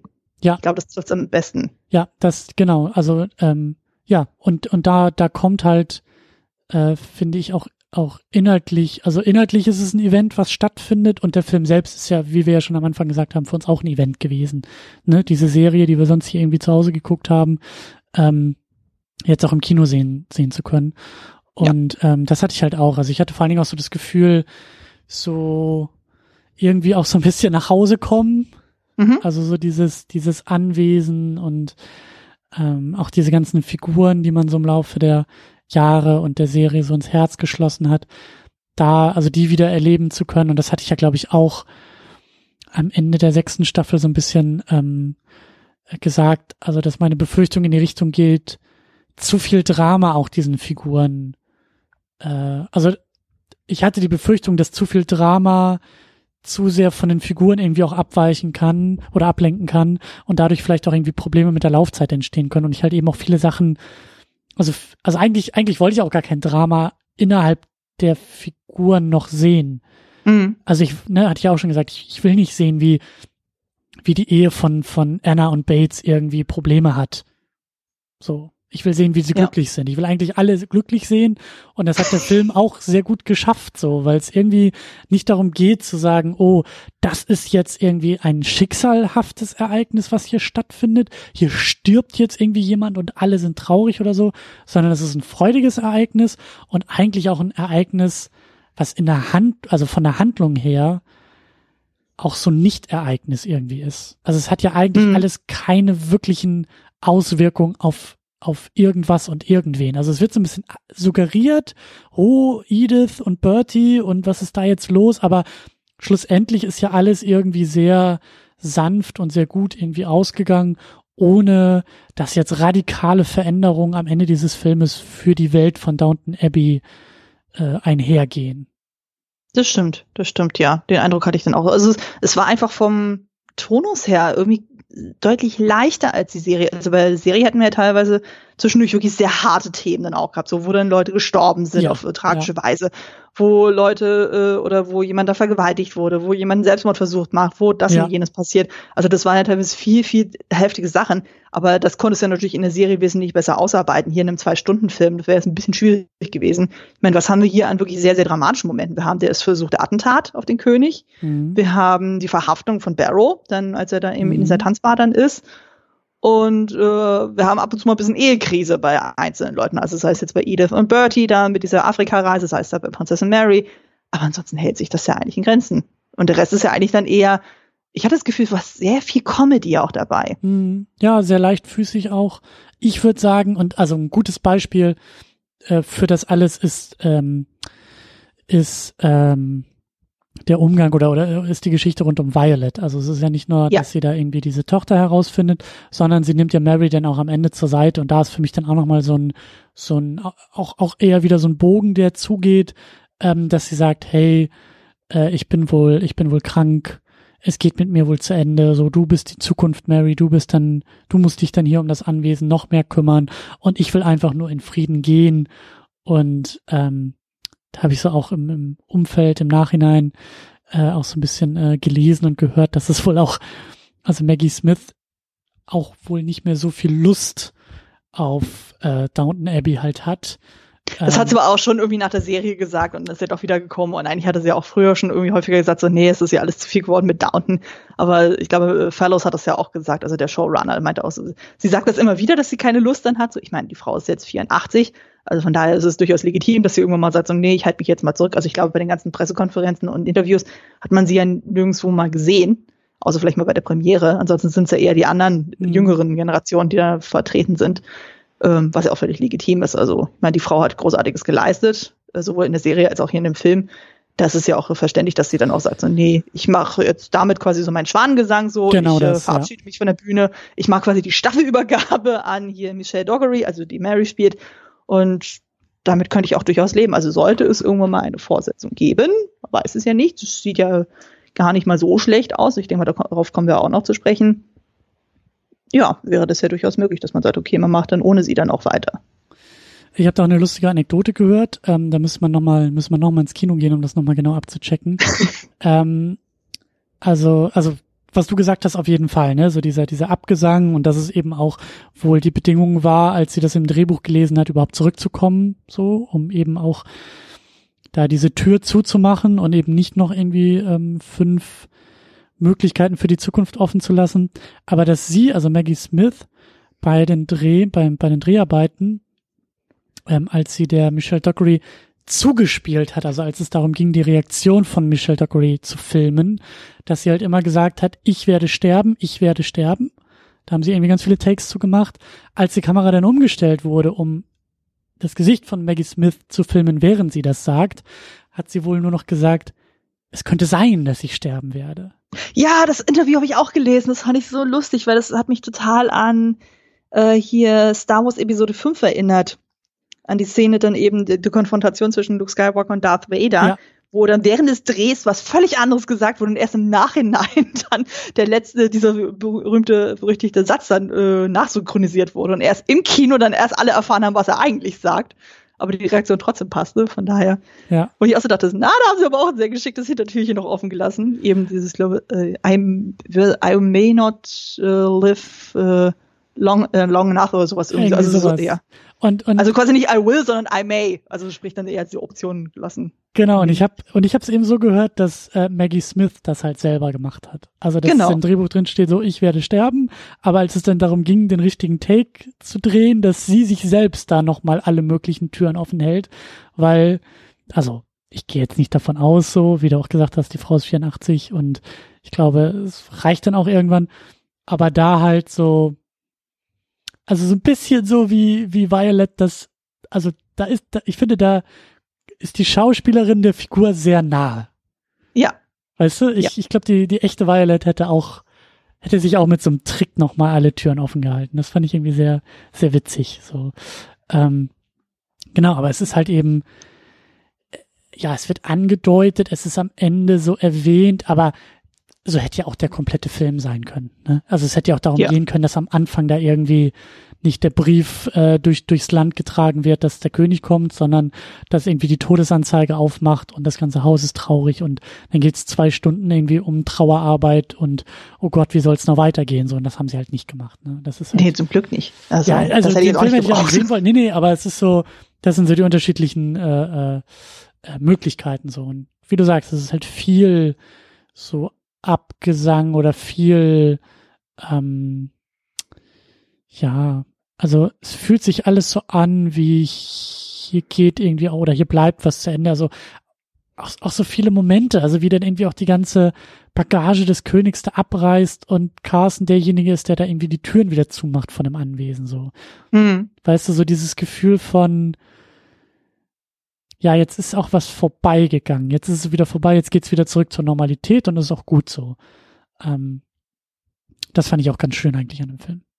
Ja, auf jeden Fall. Aber was du vorhin auch meintest mit diesem äh, quasi nach Hause kommen, so das war ja auch wirklich sehr gut dargestellt, dann auch eben ähm, durch die Musik, die wir auch schon kannten, also dass er einfach mhm. mit sehr vielen bekannten Themen dann auch gespielt wurde einfach auch die bekannten Sets und gewisse Kameraeinstellungen. Ich meine, Kamera war sowieso sehr, sehr aufwendig. Also ja. allein wie häufig da Drohnenarbeit hat, wo ich auch so dachte, wow, also da merkt man schon, da haben sie ordentlich Geld investiert. Allein dann so, wie häufig da irgendwelche Flüge dann über das Anwesen ja, ja, gemacht wurden. So, sonst hat man immer nur so Establisher Shot, einmal frontal fertig und dann so, und diesmal so viel mehr. Und dann auch direkt der Anfang, dass ja ein direktes Zitat von der allerersten Folge auch ist, dann wurde ja dann eben diesen Weg eines Briefes dann hast. Damals war es ja eben die Nachricht Ach, von ja, dem Untergang der Titanic. Ja, klar, klar, klar. Und jetzt hast du dann quasi einmal diese riesen Zugfahrt. Ich dachte zwischendurch, oh, der Hogwarts Express ist unterwegs. sah ein bisschen so aus. Und dann hast du auch diesen riesigen Bahnhof dann so, was ja schon sehr imposant war. Sonst haben die ja immer nur so ein Zugleisten, was man ja maximal sieht mm. in der Regel. Mm. Also da merkte man schon so. Und auch einfach, das war einfach viel dynamischer auch so. Und man merkte auch so, die haben da ordentlich auch äh, so was Szenenbild und Kostümbild auch betrifft, haben sie ja anscheinend sehr deutlich investiert. Also allein so viele Komparsen, also allein für diese ja. ganze Parade und ja, sowas. Ja, ja, ja, ja. sonst immer eher selten. Also du hast ja vielleicht mal so Szenen wie äh, was ich, die Einführung bei Hof äh, von Rose, das Cricket-Spiel, dann die Hochzeit von diversen Leuten, es gab ja mehrere. Also da hatte man das Gefühl gehabt, so, da wurden vielleicht nur so ein paar 50, 100 Leute dann irgendwie engagiert und da hattest du das Gefühl, da waren irgendwie 300 oder 500 Leute da. Also da merkte man schon so, da wollte man offensichtlich, äh, offensichtlich sehr in die Bresche springen. Ja, da ist das Geld hingeflossen, das habe ich mir auch gedacht.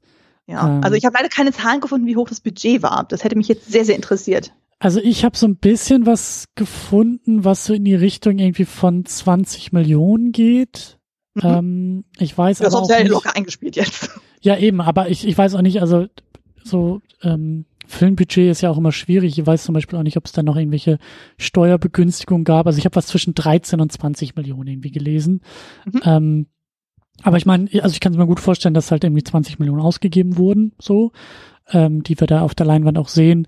Weil wie du sagst, so diese, diese ganze, also die ganze Ausstattung, da war die Serie ja sowieso schon immer gut drin.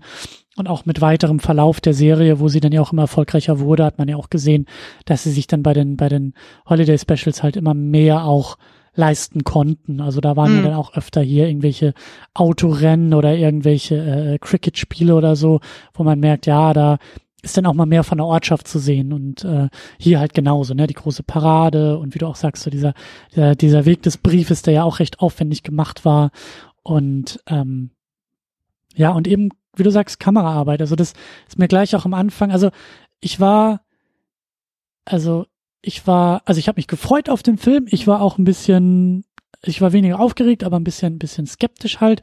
Und das ging, das verging sehr, sehr schnell bei mir, als es dann losging. Also ich war, ich war unfassbar irritiert, irgendwie das Universal-Logo davor zu sehen. Das war wirklich so, das hat irgendwie für ein paar Sekunden mit meinem Kopf alles nicht geklappt. So dieses, ach ja, ich gucke ja jetzt Downton Abbey, aber ich sitze ja hier im Kino und hier sind andere Leute und große Fanfare vorher und was ist denn hier eigentlich los? Und was ich aber eben so schön und charmant fand, dass sie denn mit der Titelmelodie gearbeitet haben ja. äh, und diese ganzen Produktionsnamen und Logos schon damit eingeblendet haben und dann eben diesen Weg des Briefes und darunter dann eben, also eine andere Version, aber schon die wiedererkennbare Titelmelodie gelegt haben und das Ganze endete dann mit diesem, äh, mit dieser Einstellung auf die, auf die Klingeln äh, auf die auf die äh, Hausklingel, wo dann eben vor dem Boteneingang da äh, der Brief dann abgegeben wurde. Und das ist ja, also da muss ich halt schmunzeln, weil das ist natürlich so ein Shot aus dem aus dem Intro der Serie, äh, mhm. wo ich mich halt auch gefragt habe, ob sie da irgendwelche Anspielungen machen, ob sie da irgendwie also war mir auch klar, so mir wird dieses Intro fehlen. Ich habe das halt immer angelassen bei der Serie, weil ich das immer so toll und so stimmungsvoll finde. Und da dachte ich auch, wie, wie, wie klappt das jetzt hier überhaupt im Kino? Hier gibt's ja kein Intro. Was machen wir jetzt? Und das fand ich halt schon so gut gelöst und dann auch diese letzte Kamerafahrt mit einem großen Schwenk und einem großen Kran oder der großen Drohne dann eben auf das Anwesen zugeflogen. Da dachte ich auch, alles klar, jetzt weiß ich wieder, wo ich bin. Jetzt weiß ich wieder, wie es hier, wie es hier läuft.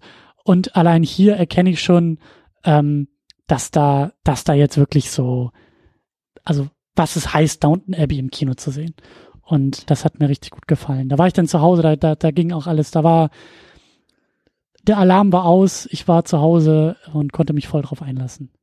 Ja, also war, ich hatte auch das Gefühl, so als dann wirklich so die ersten Töne dann angingen, so äh, hatte ich sofort irgendwie so einen Gänsehautmoment und denke so, oh mein Gott, oh mein Gott, oh Gott, geht jetzt los. Und ich hatte auch das Gefühl gehabt, so dann, als wir dann aus dem Kino rausgegangen sind, ich hatte dann auch, weil am Ende hast du ja dann auch so diese wunderschöne Ballszene da ja. mit diesem ähm, ähm, mit diesem Walzer dann aus. Ich hatte dann auf einmal diese Musik dann die ganze Zeit im Kopf dann so und ich war dann so leicht beschwingt, dann so ich dann so, hm, ich tanze quasi aus das Kino dann irgendwie raus. Und das war echt, echt schön. Also das habe ich auch sehr, sehr genossen. Ja, genau. Und also auch, genau, auch beim, beim, bei diesem Ball, bei den Tänzen, auch da sehr aufwendige Kameraarbeit, aufwendige Kameraschwenks. Und das, das ist mir auch schon aufgefallen, auch so zwischendurch, als wir dann im Haus unterwegs waren. Und das fand mhm. ich halt eben, also wir sind ja beide Fans der Serie und können wir gleich auch noch mal ein bisschen besprechen, so für wen dieser Film eigentlich ist, aber er ist halt sehr stark für uns, für uns Fans irgendwie auch gedacht. Und daher fand ich das eben auch so schön, ähm, an manchen Stellen auch noch mal ganz andere Kamerafahrten durch das Anwesen auch zu sehen. Also gerade irgendwie so durch diese Eingangshalle, durch diesen Eingangsflur hatte ich schon das Gefühl, dass da so ein einfach weil mehr möglich war, eben auch so andere Kameraschwenks, Kamerafahrten von oben über die mhm. Balustrade mhm. nach unten oder auch wenn wenn Lord Grantham da irgendwie bei den Umbauarbeiten, also bei den, bei den, bei den Renovierungsputzarbeiten, Vorbereitungsarbeiten so durch die Halle geht und da auch so Kameraschwenks waren, die wir so einfach noch nicht, also wir kennen das Haus in- und auswendig, aber diese Art, das Haus darzustellen, hatten wir so noch nicht gesehen. Oder auch als am Ende Henry ähm, aus dem Wagen springt und zu Mary rennt und das mit so einem durchgängigen, mit so einer durchgängigen Kamerafahrt, wie er die Treppen hochrennt. So, das habe ich so auch noch nicht gesehen in der Serie. Ja, das und stimmt. Das hat auch noch mal eine Menge aus diesem sehr bekannten Set rausgeholt. So, das fand ich schön. Da hat sich auf jeden Fall auch, äh, die haben ja auch in einem anderen Bildformat auch irgendwie gearbeitet. Ja, ja. verstand so jetzt fürs Fernsehen war es ja irgendwie 16 zu 9 und das für äh, das Kino war es nochmal irgendwas anderes und so, aber ich finde auch eben durch diese Kamerafahren, also was ja auch schon meine, so man sieht einfach viel mehr vom Haus, man hat viel mehr die Decke gesehen. Das hat man ja vorher nie irgendwie hingekriegt, mhm. dann anscheinend mit der Kamerawagen oder ähnlichem. Also da hast du einfach eine viel größere Dynamik auch noch zusätzlich gehabt. Ich meine, die Kameraarbeit in der Serie war schon sehr dynamisch, aber diesmal hat das Gefühl so, wow, jetzt hauen sie es aber auch wirklich raus. Jetzt so von wegen, jetzt zeigen wir auch wirklich jeden Winkel in irgendeiner Form. Ja. Und das war schon sehr, sehr schön. Oder auch so teilweise so halbe, halbe Plansequenzen dann so, wo irgendjemand von A nach B irgendwie läuft. Das war schon echt, echt zauberhaft. Also das habe ich auch sehr genossen. Ja. Ja, ich habe schon ein bisschen angedeutet und da, da ist, glaube ich, auch äh, eine gute Überleitung, um noch mal ein bisschen über das Ende und auch so über die Ausklänge so jetzt des Filmes zu sprechen. Aber ja, also ich, ich, also der Film ist ja eigentlich, also der ist, der ist für Fans gemacht. Also da gibt's ja gar keine, gar keine Versuche, was ich gut finde, andere Leute noch mit ins Boot zu holen, weil das hätte dem Film auch voll auf die Füße fallen können, wenn man jetzt noch versucht hätte, alle sechs Staffeln irgendwie noch Leuten in den ersten zehn Minuten zu erklären. So, oh ach Gott, übrigens, ich bin irgendwie und ich habe das uneheliche Kind und äh, mir ist noch das passiert und ich war im Ersten Weltkrieg und äh, das haben sie ja zum Glück alles nicht gemacht. So und deswegen, das finde ich auch gut. Also die haben wirklich so ganz minimal zwischendurch so Sachen eingeschrieben, aber das war dann eher so Insiderwissen von wegen so, hey, wer erinnert ihr euch noch, als dann hm. das Haus irgendwie noch ein, äh, ein Lazarett war oder sowas hm, dann genau. oder und wegen äh, Verweis nochmal auf Sybil, also eben die, die, jüngste Tochter in der Riege. Aber das war wirklich so ganz äh, natürlich dann so. Aber wie du schon gesagt hast, es ist tatsächlich eher ein Fanfilm. Also ich habe auch ein paar Reviews gelesen, wo dann Leute den Film geguckt haben und die kannten die Serie vorhin nicht, wo ich auch so denke, hui, das ist aber mutig dann so bei dem riesen Cast dann so. Also mein, das haben wir ja schon gemerkt, als wir jetzt eben den Film durchgeschaut haben. Also allein wie viele wichtige äh, Figuren in dem Film schon drin sind, wie viele in der Serie dann noch ja. waren, also die dann eben durch verschiedene Umstände dann irgendwie entweder verstorben sind, weggegangen sind oder ähnlichen. Das ist ja so eine riesige, ein riesiger Stab einfach an Leuten. Also ich stelle mir das extrem schwer vor, für Neueinsteiger dann zu sagen, hey, wir gucken erst den Film und dann gucken wir die Serie. Ich weiß nicht, ob das so funktioniert. Das ja. glaube ich eigentlich nicht. Oder, oder halt auch nur den Film zu gucken. Also du hast ja keine erkennbaren Protagonisten, weil alle sind irgendwie gleich wichtig und ja. klar, manche stechen ein bisschen, ein bisschen heraus, manche sind vielleicht noch ein bisschen wichtiger, aber allein da ist das ja schon unfassbar äh, schwierig irgendwie, glaube ich, da durchzukommen, wenn du, wenn du und, und die komplette Familienkonstellation wird ja auch nicht großartig erklärt, so wer jetzt irgendwie die Töchter sind und wer jetzt irgendwie mit wem wie verheiratet ist, sondern da wird dann ja auch sofort mit Namen gearbeitet und alle oder wir wissen, wer gemeint ist und mhm. ähm, so auch auch also für mich war dieser Film ein ein sehr gutes, ein sehr ähm, schönes ähm, Payoff für die gesamte Serie. So. Mhm. Ähm, eine gute Verlängerung nochmal, ein guter Ausklang aus der Serie und eben gar nicht so sehr versucht, was eigenes irgendwie noch oder was komplett Neues irgendwie so aufzubauen, dass es auch ohne die Serie funktioniert. Und das sehe ich auch als absolut richtig an, das, das halt so aufzuziehen, weil Hut ab eigentlich vor dem, vor dem also vor diesem Unterfangen und dass es irgendwie so gut funktioniert hat. Also das hätte schon in diesem Rahmen extrem scheitern können, wie wir ja schon so inhaltlich ja. angedeutet haben. Aber es hätte, glaube ich, noch mehr scheitern müssen, wenn man diesen Rahmen noch mal viel größer oder ganz anders gesteckt hätte, weil ja, also und eben auch interessant, dass es denn ja anscheinend auch gut funktioniert. Also ich glaube, der Film hat jetzt irgendwie 60, 70 Millionen äh, weltweit schon eingenommen. Ähm, ja, wenn das Budget auch 20 Millionen war, also das ist schon Hut ab vor der ganzen Sache, dass das, und es scheint eben auch die Leute zu interessieren, es scheint eben auch anzukommen. Da war ich im Vorfeld nämlich auch sehr, naja, nicht skeptisch, aber das war für mich nicht völlig klar, dass der Film auch ein finanzieller Erfolg wird. So. Ich war auch etwas überrascht, dass dann, äh, das dann so eingeschlagen ist. Also ich hatte irgendwie jetzt gelesen, allein in den USA ist der momentan auf äh, Platz eins der Charts und so. Und dann erst danach kommt er mit einem ziemlichen Abstand dann irgendwie der neueste Rambo-Film. Ja. Und danach der nächste Film, dann äh, der hier mit Brad Pitt da in Space, wo ich auch so dachte, oh, okay. Ja, ja. Also hätte ich ja. gedacht, so gerade so ein Kostümfilm ist ja doch sehr, sehr nischig. Und aber anscheinend ist da die Fangemeinde doch groß genug, dass die sagen so, wir rennen da in den Film rein. Und das finde ich großartig. Also das zeigt ja. ja auch sozusagen, es gibt ja dann genug Leute, die sowas dann auch sehen wollen und so. Und das, das ist einfach ein bisschen so ein Kostümporno, also zumindest für mich auf jeden Fall, wo ich denke so, ja, also ich will sowas mehr sehen und gerade wenn es dann auch wenn das Team dann auch wirklich so dahinter steht, wenn die Crew, äh, also wenn der Cast auch so dahinter steht, also man merkt ja auch so, die reden da mit so einer Freude über diesen Film dann auch und mhm. Sagten auch, die hatten unglaublich viel Spaß auch beim Dreh dann auch gehabt, so, weil es war natürlich deutlich einfacher als jetzt während der Serienproduktion, wo die ja über ein halbes Jahr dann irgendwie gefühlt geblockt waren, so, und diesmal haben sie es innerhalb von zwei, drei Monaten abgefrühstückt und das war einfach nochmal ein völlig anderer Flair und es war ja, wie sie auch sagen, so, ähm, wie nach Hause kommen. Und dann mhm. einfach so dieses so, Mensch, also im Grunde man hatte das alles so ein bisschen wie so eine Art Epilog 2.0. Also ich meine, mhm. das letzte Weihnachtswäsche war ja schon sehr final, final gewesen, ähm, auch so mit so leichten Andeutungen, was man noch machen könnte. Und hier hat man das Gefühl, okay, wurde nochmal so eine extra Schleife gebunden. Ja. ja. Aber auf eine angenehme Art und Weise. Also es gibt immer noch so ein paar offene Fäden, wo man sagt, äh, sagen könnte, hey, es gäbe genug Material, dass man noch eine Fortsetzung machen könnte, aber man müsste es nicht machen. Ja, und ich bin auch ähm, positiv überrascht, dass es auch, ich meine, wir sind jetzt, glaube ich, vier Jahre nach der letzten Staffel. Also ich glaube zumindest in UK, ich weiß nicht, ob die wahrscheinlich in den USA relativ zeitgleich lief. Ich glaube, du sagtest ja irgendwie 2016 lief die letzte Staffel hier irgendwie. Äh, ähm. genau, 2016 war ähm, bei uns das letzte Mal und 2015 war, oder war das doch ein Jahr davor? Nee, 2015 war in UK, so war das. Genau, also das, das ist ja schon auch, also so diese drei, vier Jahre ist ja schon auch eine gewisse Zeit. Also anscheinend immer noch aktuell genug.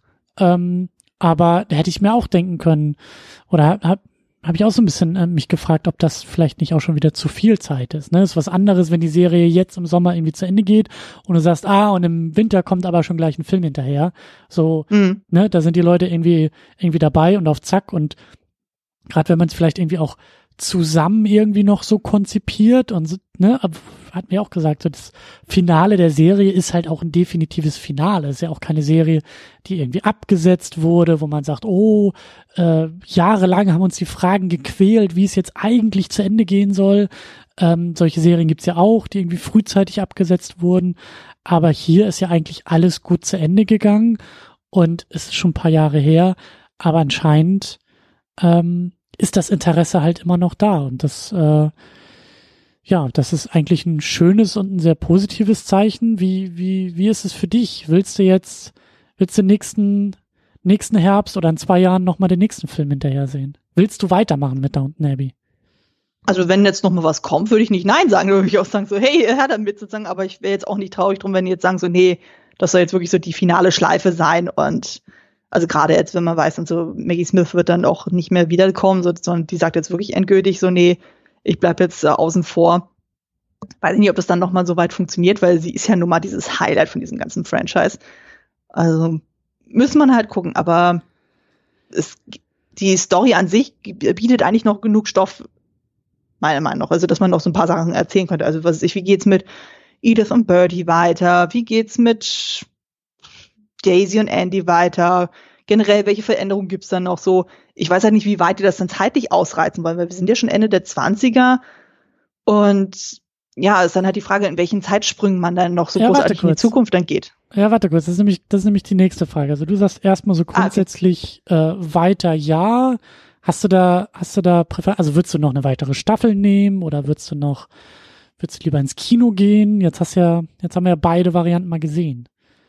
Ähm, mir würde ein Film tatsächlich reichen. Also ich weiß nicht, ob jetzt noch mal genug Stoff käme, dass man noch mal eine ganze Serie aufziehen würde.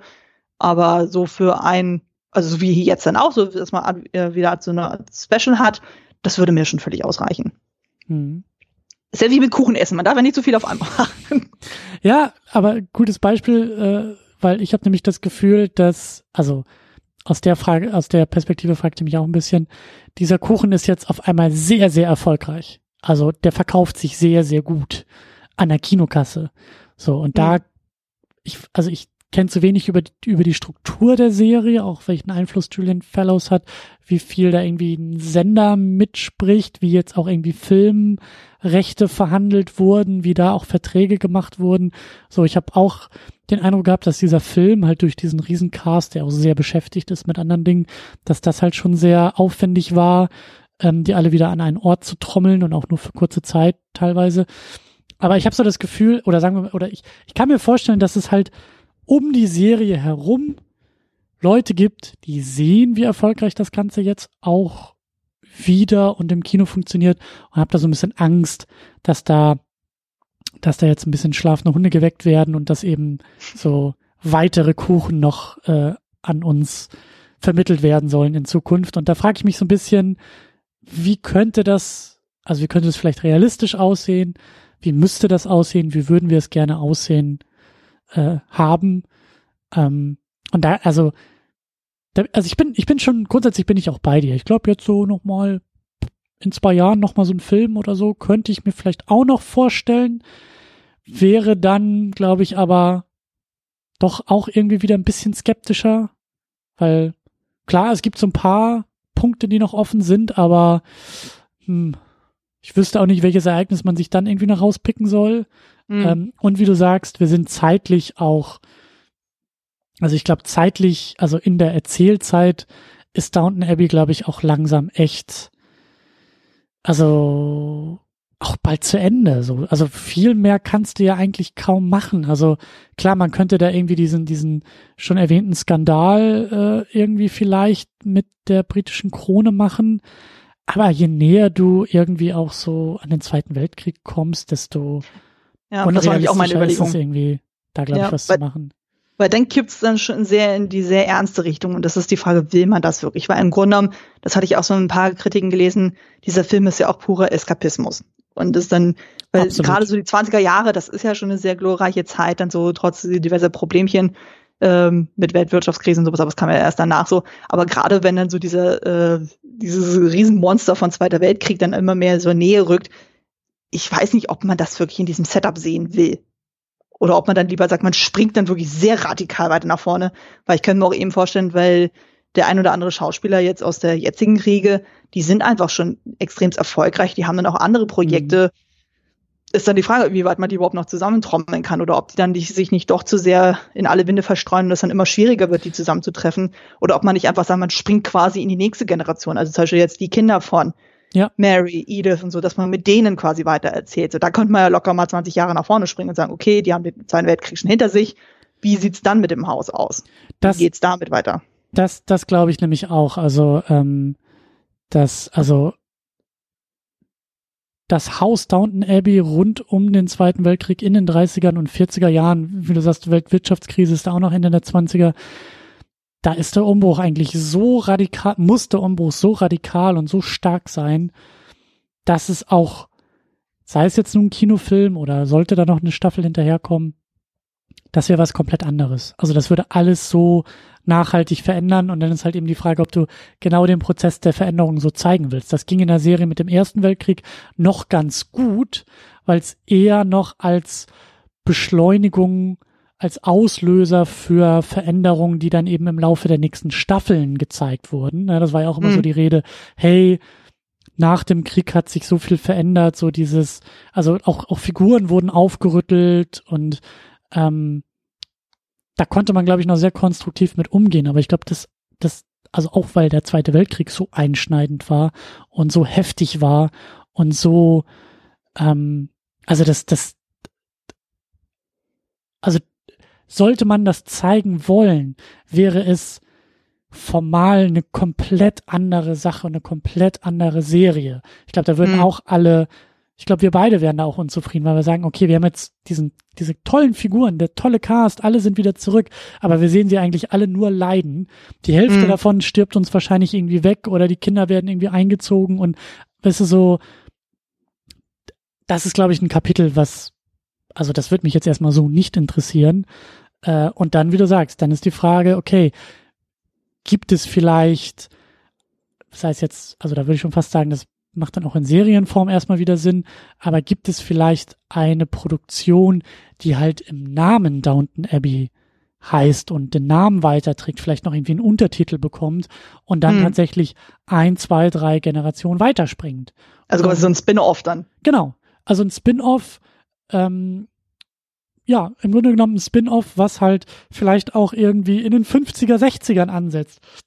Vielleicht auch irgendwie in den 80ern oder so, wo man sagt, okay, das ist jetzt wirklich, also in den 1980ern, da ist jetzt wirklich so viel Zeit dazwischen, ähm, und da könnte man dann halt immer mal wieder mit lustigen Easter Eggs arbeiten oder ähm, da könnte man Figuren, die jetzt irgendwie in den Kinderschuhen stecken oder irgendwie noch jung sind, da, du könntest eine, eine Mary äh, in die Serie schreiben, die dann die, genau die gleiche Funktion wie, wie ähm, Violet hat. Also die, die alte, mhm. äh, der alte Geist, der alte gute Geist des Anwesens. So müsstest du komplett neu besetzen, klar, aber sowas wäre durchaus denkbar. Ähm, ich meine, das funktioniert ja mit so Serien wie zum Beispiel The Crown ja auch. Dann so, so wie ich das ja verstanden habe, die ersten zwei Staffeln mhm. sind ja noch, also ich habe die jetzt noch nicht gesehen, aber das ist ja dann eben mit der jungen Claire Foy, die ja dann die Queen Elizabeth spielt. Und dann gibt's ja jetzt dann von der zweiten zur dritten Staffel einen riesen Sprung und da übernimmt jetzt zum Beispiel Olivia Colman, also die ja jetzt äh, ja. zuletzt den Oscar gewonnen hat, übernimmt dann ihre Rolle. Und dann sieht man auch so, oh, das sind locker zehn Jahre dazwischen. Und ja. da denke ich mir, das funktioniert auch. Und ich glaube, so aktuell so Kostümserien funktionieren durchaus. Also der Hype ist durchaus da. Und wie es ja eben jetzt ähm, sich zeigt, auch der Hype um den Namen Downton Abbey, um das Konzept Downton Abbey, ja. Ähm, ist ja durchaus noch da. Also da macht der Film ja ganz gute Anzeichen, dass da eben noch nichts vorbei ist. Und ich weiß halt eben nicht, ob das, ob das vielleicht noch irgendwelche Interessen weckt, ob da vielleicht noch irgendwelche, ähm, ja, irgendwelche Ideen jetzt entstehen könnten oder sollten oder so. Wir lassen uns einfach überraschen. Was ich aber noch rausgefunden habe, ist, dass Julian Fellows eine neue Serie äh, macht. Ich glaube fürs US-Fernsehen, ich glaube HBO, da bin ich mir jetzt gerade nicht so hundertprozentig sicher. Aber mhm. die Serie heißt The Gilded Age und es soll äh, um ein, ein, ja, um eine, äh, also um Millionäre in den 1880er Jahren in New York gehen. Okay. Also ich habe bisher noch gar nichts davon gehört, aber das klingt auf jeden Fall interessant. Also ich habe nur, als ich mich so in der IMDb durchgeklickt habe, gelesen, dass da, dass das wohl irgendwie das nächste Projekt von ihm ist. Ähm, hier der Regisseur des, des Filmes, der äh, Michael Engler, ist da wohl auch irgendwie schon mit im Gespräch. Also, wer weiß, vielleicht ist das auch eher, ähm, wie soll man sagen, ähm, also vielleicht, vielleicht wird der, der Hype um Downton Abbey, um Kostümdrama, dann vielleicht eher mit einer neuen Serie in einer vorherigen äh, Epoche in einem ganz anderen Land. So, vielleicht geht das da irgendwie auf. Vielleicht ist das dann sozusagen die nächste, das nächste Downton Abbey. Ähm, mhm. So, was dann halt, also. Ja gut, wenn, ja, ja wenn dann gerade auch so äh, Leute wie so ein HBO dann irgendwie mit dem äh, im, im Sattel dann sitzen, so, da ist ja auf jeden Fall auch Budget dann da, genau. wie man ja zum Beispiel bei Game of Thrones auch gesehen hat könnte ich mir auch vorstellen, dass das funktioniert. Ja, also ähm, schon schon irgendwie schon irgendwie ganz spannend, weil äh, ich hätte gedacht, dass wir jetzt irgendwie auch sehr, also dass wir viel finaler aus diesem Film irgendwie rausgehen, dass es vielleicht so plus minus irgendwie so reicht, so was auch immer das dann so heißt, ist ja meistens so das Doppelte vom Budget, weil wenn der Film 40 Millionen eingespielt hätte, so und bei Fans gut ankommt und alle zufrieden sind, aber erkennbar ist, dass einfach nichts hinterherkommt, so, dann wäre es auch nochmal was anderes. Aber wie du sagst, jetzt ist irgendwie, ich habe das Gefühl, die Welle geht eher wieder nach oben als nach unten bei, bei Downton Abbey durch den Film und mhm. ja, da müssen wir dann mal, müssen wir mal schauen, was die Zukunft noch bringt. Für uns ja. wie auch für Downton Abbey. Das stimmt, das stimmt. Ja. Ja. Hm. Aber ich habe das Gefühl, wir sind doch mit einem guten Gefühl aus der ganzen Sachen rausgegangen, oder? Ja, und eigentlich möchte ich auch gar nicht aufhören, über Downton Abbey zu sprechen. Aber jetzt, also mit dem Ende dieser Diskussion, ist dann auch erstmal Downton Abbey abgeschlossen. Also jetzt so richtig abgeschlossen. Ja, ja. Seien wir holen uns irgendwie noch so Input dann so durch Interviews oder ähnlichem dann so, aber prinzipiell ja. Genau, ja. Und mal gucken, ob so in ein paar Jährchen dann noch irgendwie mal wieder was kommt. Aber ich kann damit jetzt auch gut abschließen. Es war schön, wie du gesagt hast, äh, da nochmal zurückzukommen und das Ganze eben auch in filmischen Mitteln und mit filmischen Bildformaten und, und Möglichkeiten so ähm, zu erleben. Aber allein im Kino das zu sehen ist schon echt eine Pracht. Also wenn ihr die Chance ja. habt, guckt das auf jeden Fall. Es lohnt sich auch tatsächlich eben, das in der OV oder in der OMO zu gucken. Das ist einfach traumhaft. Also ich hatte, also zum Beispiel bei mir, ich hatte es mir explizit ja so gewünscht gehabt, so, weil ich habe die Serie eigentlich auch komplett auf Deutschland gesehen. Ich fand die Synchronstimmen eigentlich alle sehr sympathisch. Und du hattest dir ja eigentlich das in der OV gewünscht, haben wir uns irgendwo so in der Mitte getroffen. Und das funktioniert sehr gut. Also man kann dem sehr, sehr gut folgen. Stimmt, ja. Ja. Ja, damit ist Downton Abbey dann erstmal abgeschlossen. Ha, schnief. Ja, ein bisschen schon. Ein bisschen schon. Ich hoffe, dass der Film irgendwie auch noch lang genug im Kino läuft. Ich könnte mir vorstellen, dass er bei den Oscars vielleicht auch irgendwie Thema ist, zumindest für Kostüm. Ja, also ich denke mal gerade so Production Value, also eben Szenenbild, Kostümbild, Vielleicht springt was für Maggie Smith raus als Nebendarstellerin, mhm. könnte ich mir vorstellen. Vielleicht Kamera. Mal ja, gucken. könnte ich mir auch vorstellen. Also da ist ja die Academy ja nicht ganz so abgeneigt und so. Und ich meine, der Film ist ja doch mit ähm, Release Ende September durchaus so in einem Gefilde, wo man noch sagen könnte, okay, da wird er noch nicht so völlig vergessen, so im Gegensatz zu Filmen, die irgendwie im März schon anlaufen. Ja.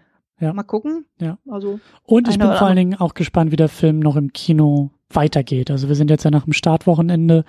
Ähm, kann auch sein, dass das so ein Film ist, der irgendwie drei Monate im Kino bleibt und irgendwie konstant, weil, also, und das freut mich eigentlich auch bei dem Film. Das, das freut mich, dass es den Film gibt und es freut mich eben auch, dass der nochmal komplett andere, eine komplett andere Zielgruppe halt anspricht. So, ich glaube, das ist eine Zielgruppe, die sonst kaum auch irgendwie im Kino was findet. So, die großen Dinger sind halt dann eher, also gerade für Menschen wie mich, männlich, Anfang 30, so, ich bin, also ich könnte jedes Wochenende fünfmal ins Kino gehen und finde was für mich. Aber wenn halt die Interessen nicht so gelagert sind und ja, dann ist gerade das Kino so als Ort manchmal auch ein bisschen, ja, also da fehlen manchmal so ein paar Aspekte. Wie du sagst, Kostümfilme äh, gibt es, aber nicht oft. So. Nee, nicht und so wirklich. Und wenn, dann verschwinden die immer so im, äh, so im Arthouse-Kinoprogramm dann genau. irgendwie sonntags nachmittags dann so, wo man merkt, so, okay, da werden dann eher so die Leute im Rentenalter irgendwie so abgeholt, so, aber so, so Leute wie mich dann zum Beispiel auch so eben mit Anfang 30 dann äh, jungweiblich, so denkt man sich auch so, mm, ja, das wird dann doch zeitlich ein bisschen schwierig. Also es ist ja doch alles sehr, sehr blockbustermäßig ausgelastet, wo dann gerade die ganzen ja. Highlight-Zeiten eben, was ich, Freitag, Samstag, Sonntag, abends, 20 Uhr so, da hast du ja dann die ganzen MCU-Sachen oder sonst irgendwas. Also nichts gegen MCU, Gottes Willen, aber äh, man merkt dann schon so, dass man dann sich dann doch sehr dem Mainstream dann irgendwie orientiert und da bin ich eigentlich schon sehr, sehr glücklich, dass dann eben solche Kostümfilme dann auch ein bisschen mehr äh, in den Fokus dann gerückt werden und dann auch die Beachtung kriegen, die sie verdient haben. Ganz genau. Gut. Ja. Ich will gar nicht aufhören, aber wir sollten es langsam tun. es wird spät. Es Anne, wird spät. das hat sehr, sehr viel Spaß gemacht und äh, es hat ja auch schon sehr, sehr viel Spaß gemacht. Ja. Drüben bei Kostümfable und auch bei Klassiker Fable, da darfst du gerne noch mal ein bisschen Werbung machen. Ja, genau. Also alle, die von mir weitere Sachen noch hören möchten, ihr findet mich unter klassiker-fable.de. Da habe ich ja dann meinen persönlichen Filmpodcast, wo ich ja Filme bespreche, die älter als 25 Jahre alt sind. Da ist eben auch Kostümfable mit drin, wo ich dann Filme und Serien bespreche mit dem Schwerpunkt auf Kostümsachen. Und wo du ja auch jetzt die letzten Folgen mal dabei warst wegen Downton Abbey. Und Genau, also ihr könnt mir darüber dann folgen. Bei dir findet man mich ja auf jeden Fall dann, weil du bist ja quasi mit in dieser Second Unit WG mit drin. Genau. Und ähm, genau, also man findet mich dann bei sämtlichen Podcatchern, bei Spotify, bei iTunes, bei YouTube. Man kann mir auch bei Twitter dann folgen, entweder über Kostümfable, über Klassikerfable, das hat jeweils einen eigenen Handle, oder mir privat dann auch folgen unter Kostümfrau mit UE oder dann auch, man kann zum Beispiel gucken bei Letterbox, da bin ich auch mit eben Kostümfrau dann auch unterwegs. Da logge ich eigentlich ziemlich alles, was ich so an Filmen dann gucke. Genau. Und uns findet ihr auch auf allen möglichen Plattformen, Spotify und YouTube und äh, Podcatcher eurer Wahl und eben auch im Netz unter secondunit-podcast.de. Und da findet ihr auch einen Beitrag zu diesem Podcast und da dürft ihr natürlich sehr, sehr gerne in den Kommentaren euch auch noch verewigen und vielleicht auch selber ein bisschen äh, ins Schwelgen kommen, was die Serie angeht, was Downton Abbey angeht. Äh, ja, wie ihr sie jetzt vielleicht genauso vermisst wie wir. Ähm, da können wir ein bisschen zusammenkommen und ein bisschen schwelgen und uns vielleicht auch noch an den Film und die Serie erinnern. Gut, ähm, dann bleibt mir eigentlich nicht mehr viel zu sagen, außer vielen Dank fürs Zuhören, vielen Dank fürs Mitmachen, vielen Dank für diesen ganzen großen, großen Ritt durch Downton Abbey und äh, ja, bis zum nächsten Mal. Tschüss. Ciao.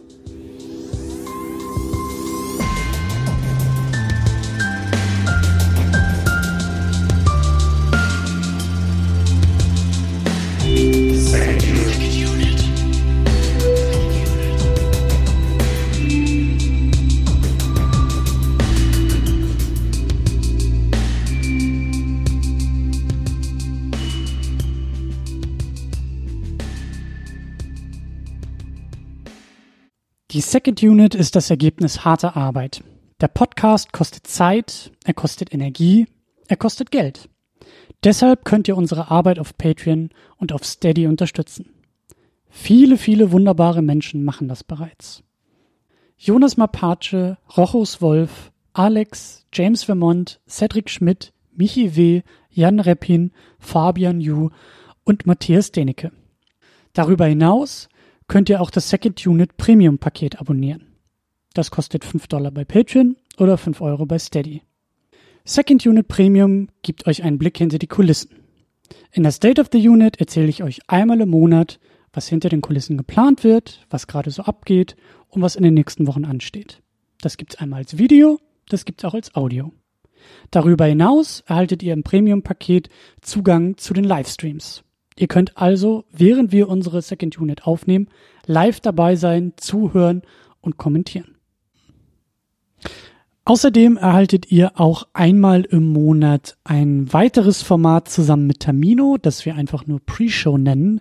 In diesem Format plappern wir uns ein wenig warm für die eigentliche Sendung und reden über alle möglichen Dinge, sehr oft auch filmspezifisch, aber auch Dinge, die uns im Alltag nerven oder erfreuen. Viele wunderbare Menschen nutzen bereits das Premium-Paket. Das sind Tahiti Su, Sultan of Swing, Markus Halmitschlager, David X. Noack, Florian Primel, Stefan Gianferrari, Stefan Druwe, Rike The Midlist, Playstar, Christian Schmickler, Jota, Steve Geiler, Ulf P., Inge, Stefan Manken, Jan, Timo Gerdau, Alucard, Nils Otte, Christopher und Frank, Anna Gerke, Dom Karnitsch, Christiane Attich, Lars Rühmann, Sonja Bethgejele, Sebastian, Anne-Kathrin Pache-Wilke und Erik Mülling. Darüber hinaus könnt ihr auch das Doppelte für das Premium-Paket ausgeben, wenn ihr sagt, das ist es mir wert. Das machen Thomas Jaspers und Niklas Römke. Euch allen ein großes, großes Dankeschön. Wenn du die Second Unit auch unterstützen möchtest, dann kannst du das unter patreon.com slash secondunit oder steadyhq.com slash secondunit tun. Vielen Dank.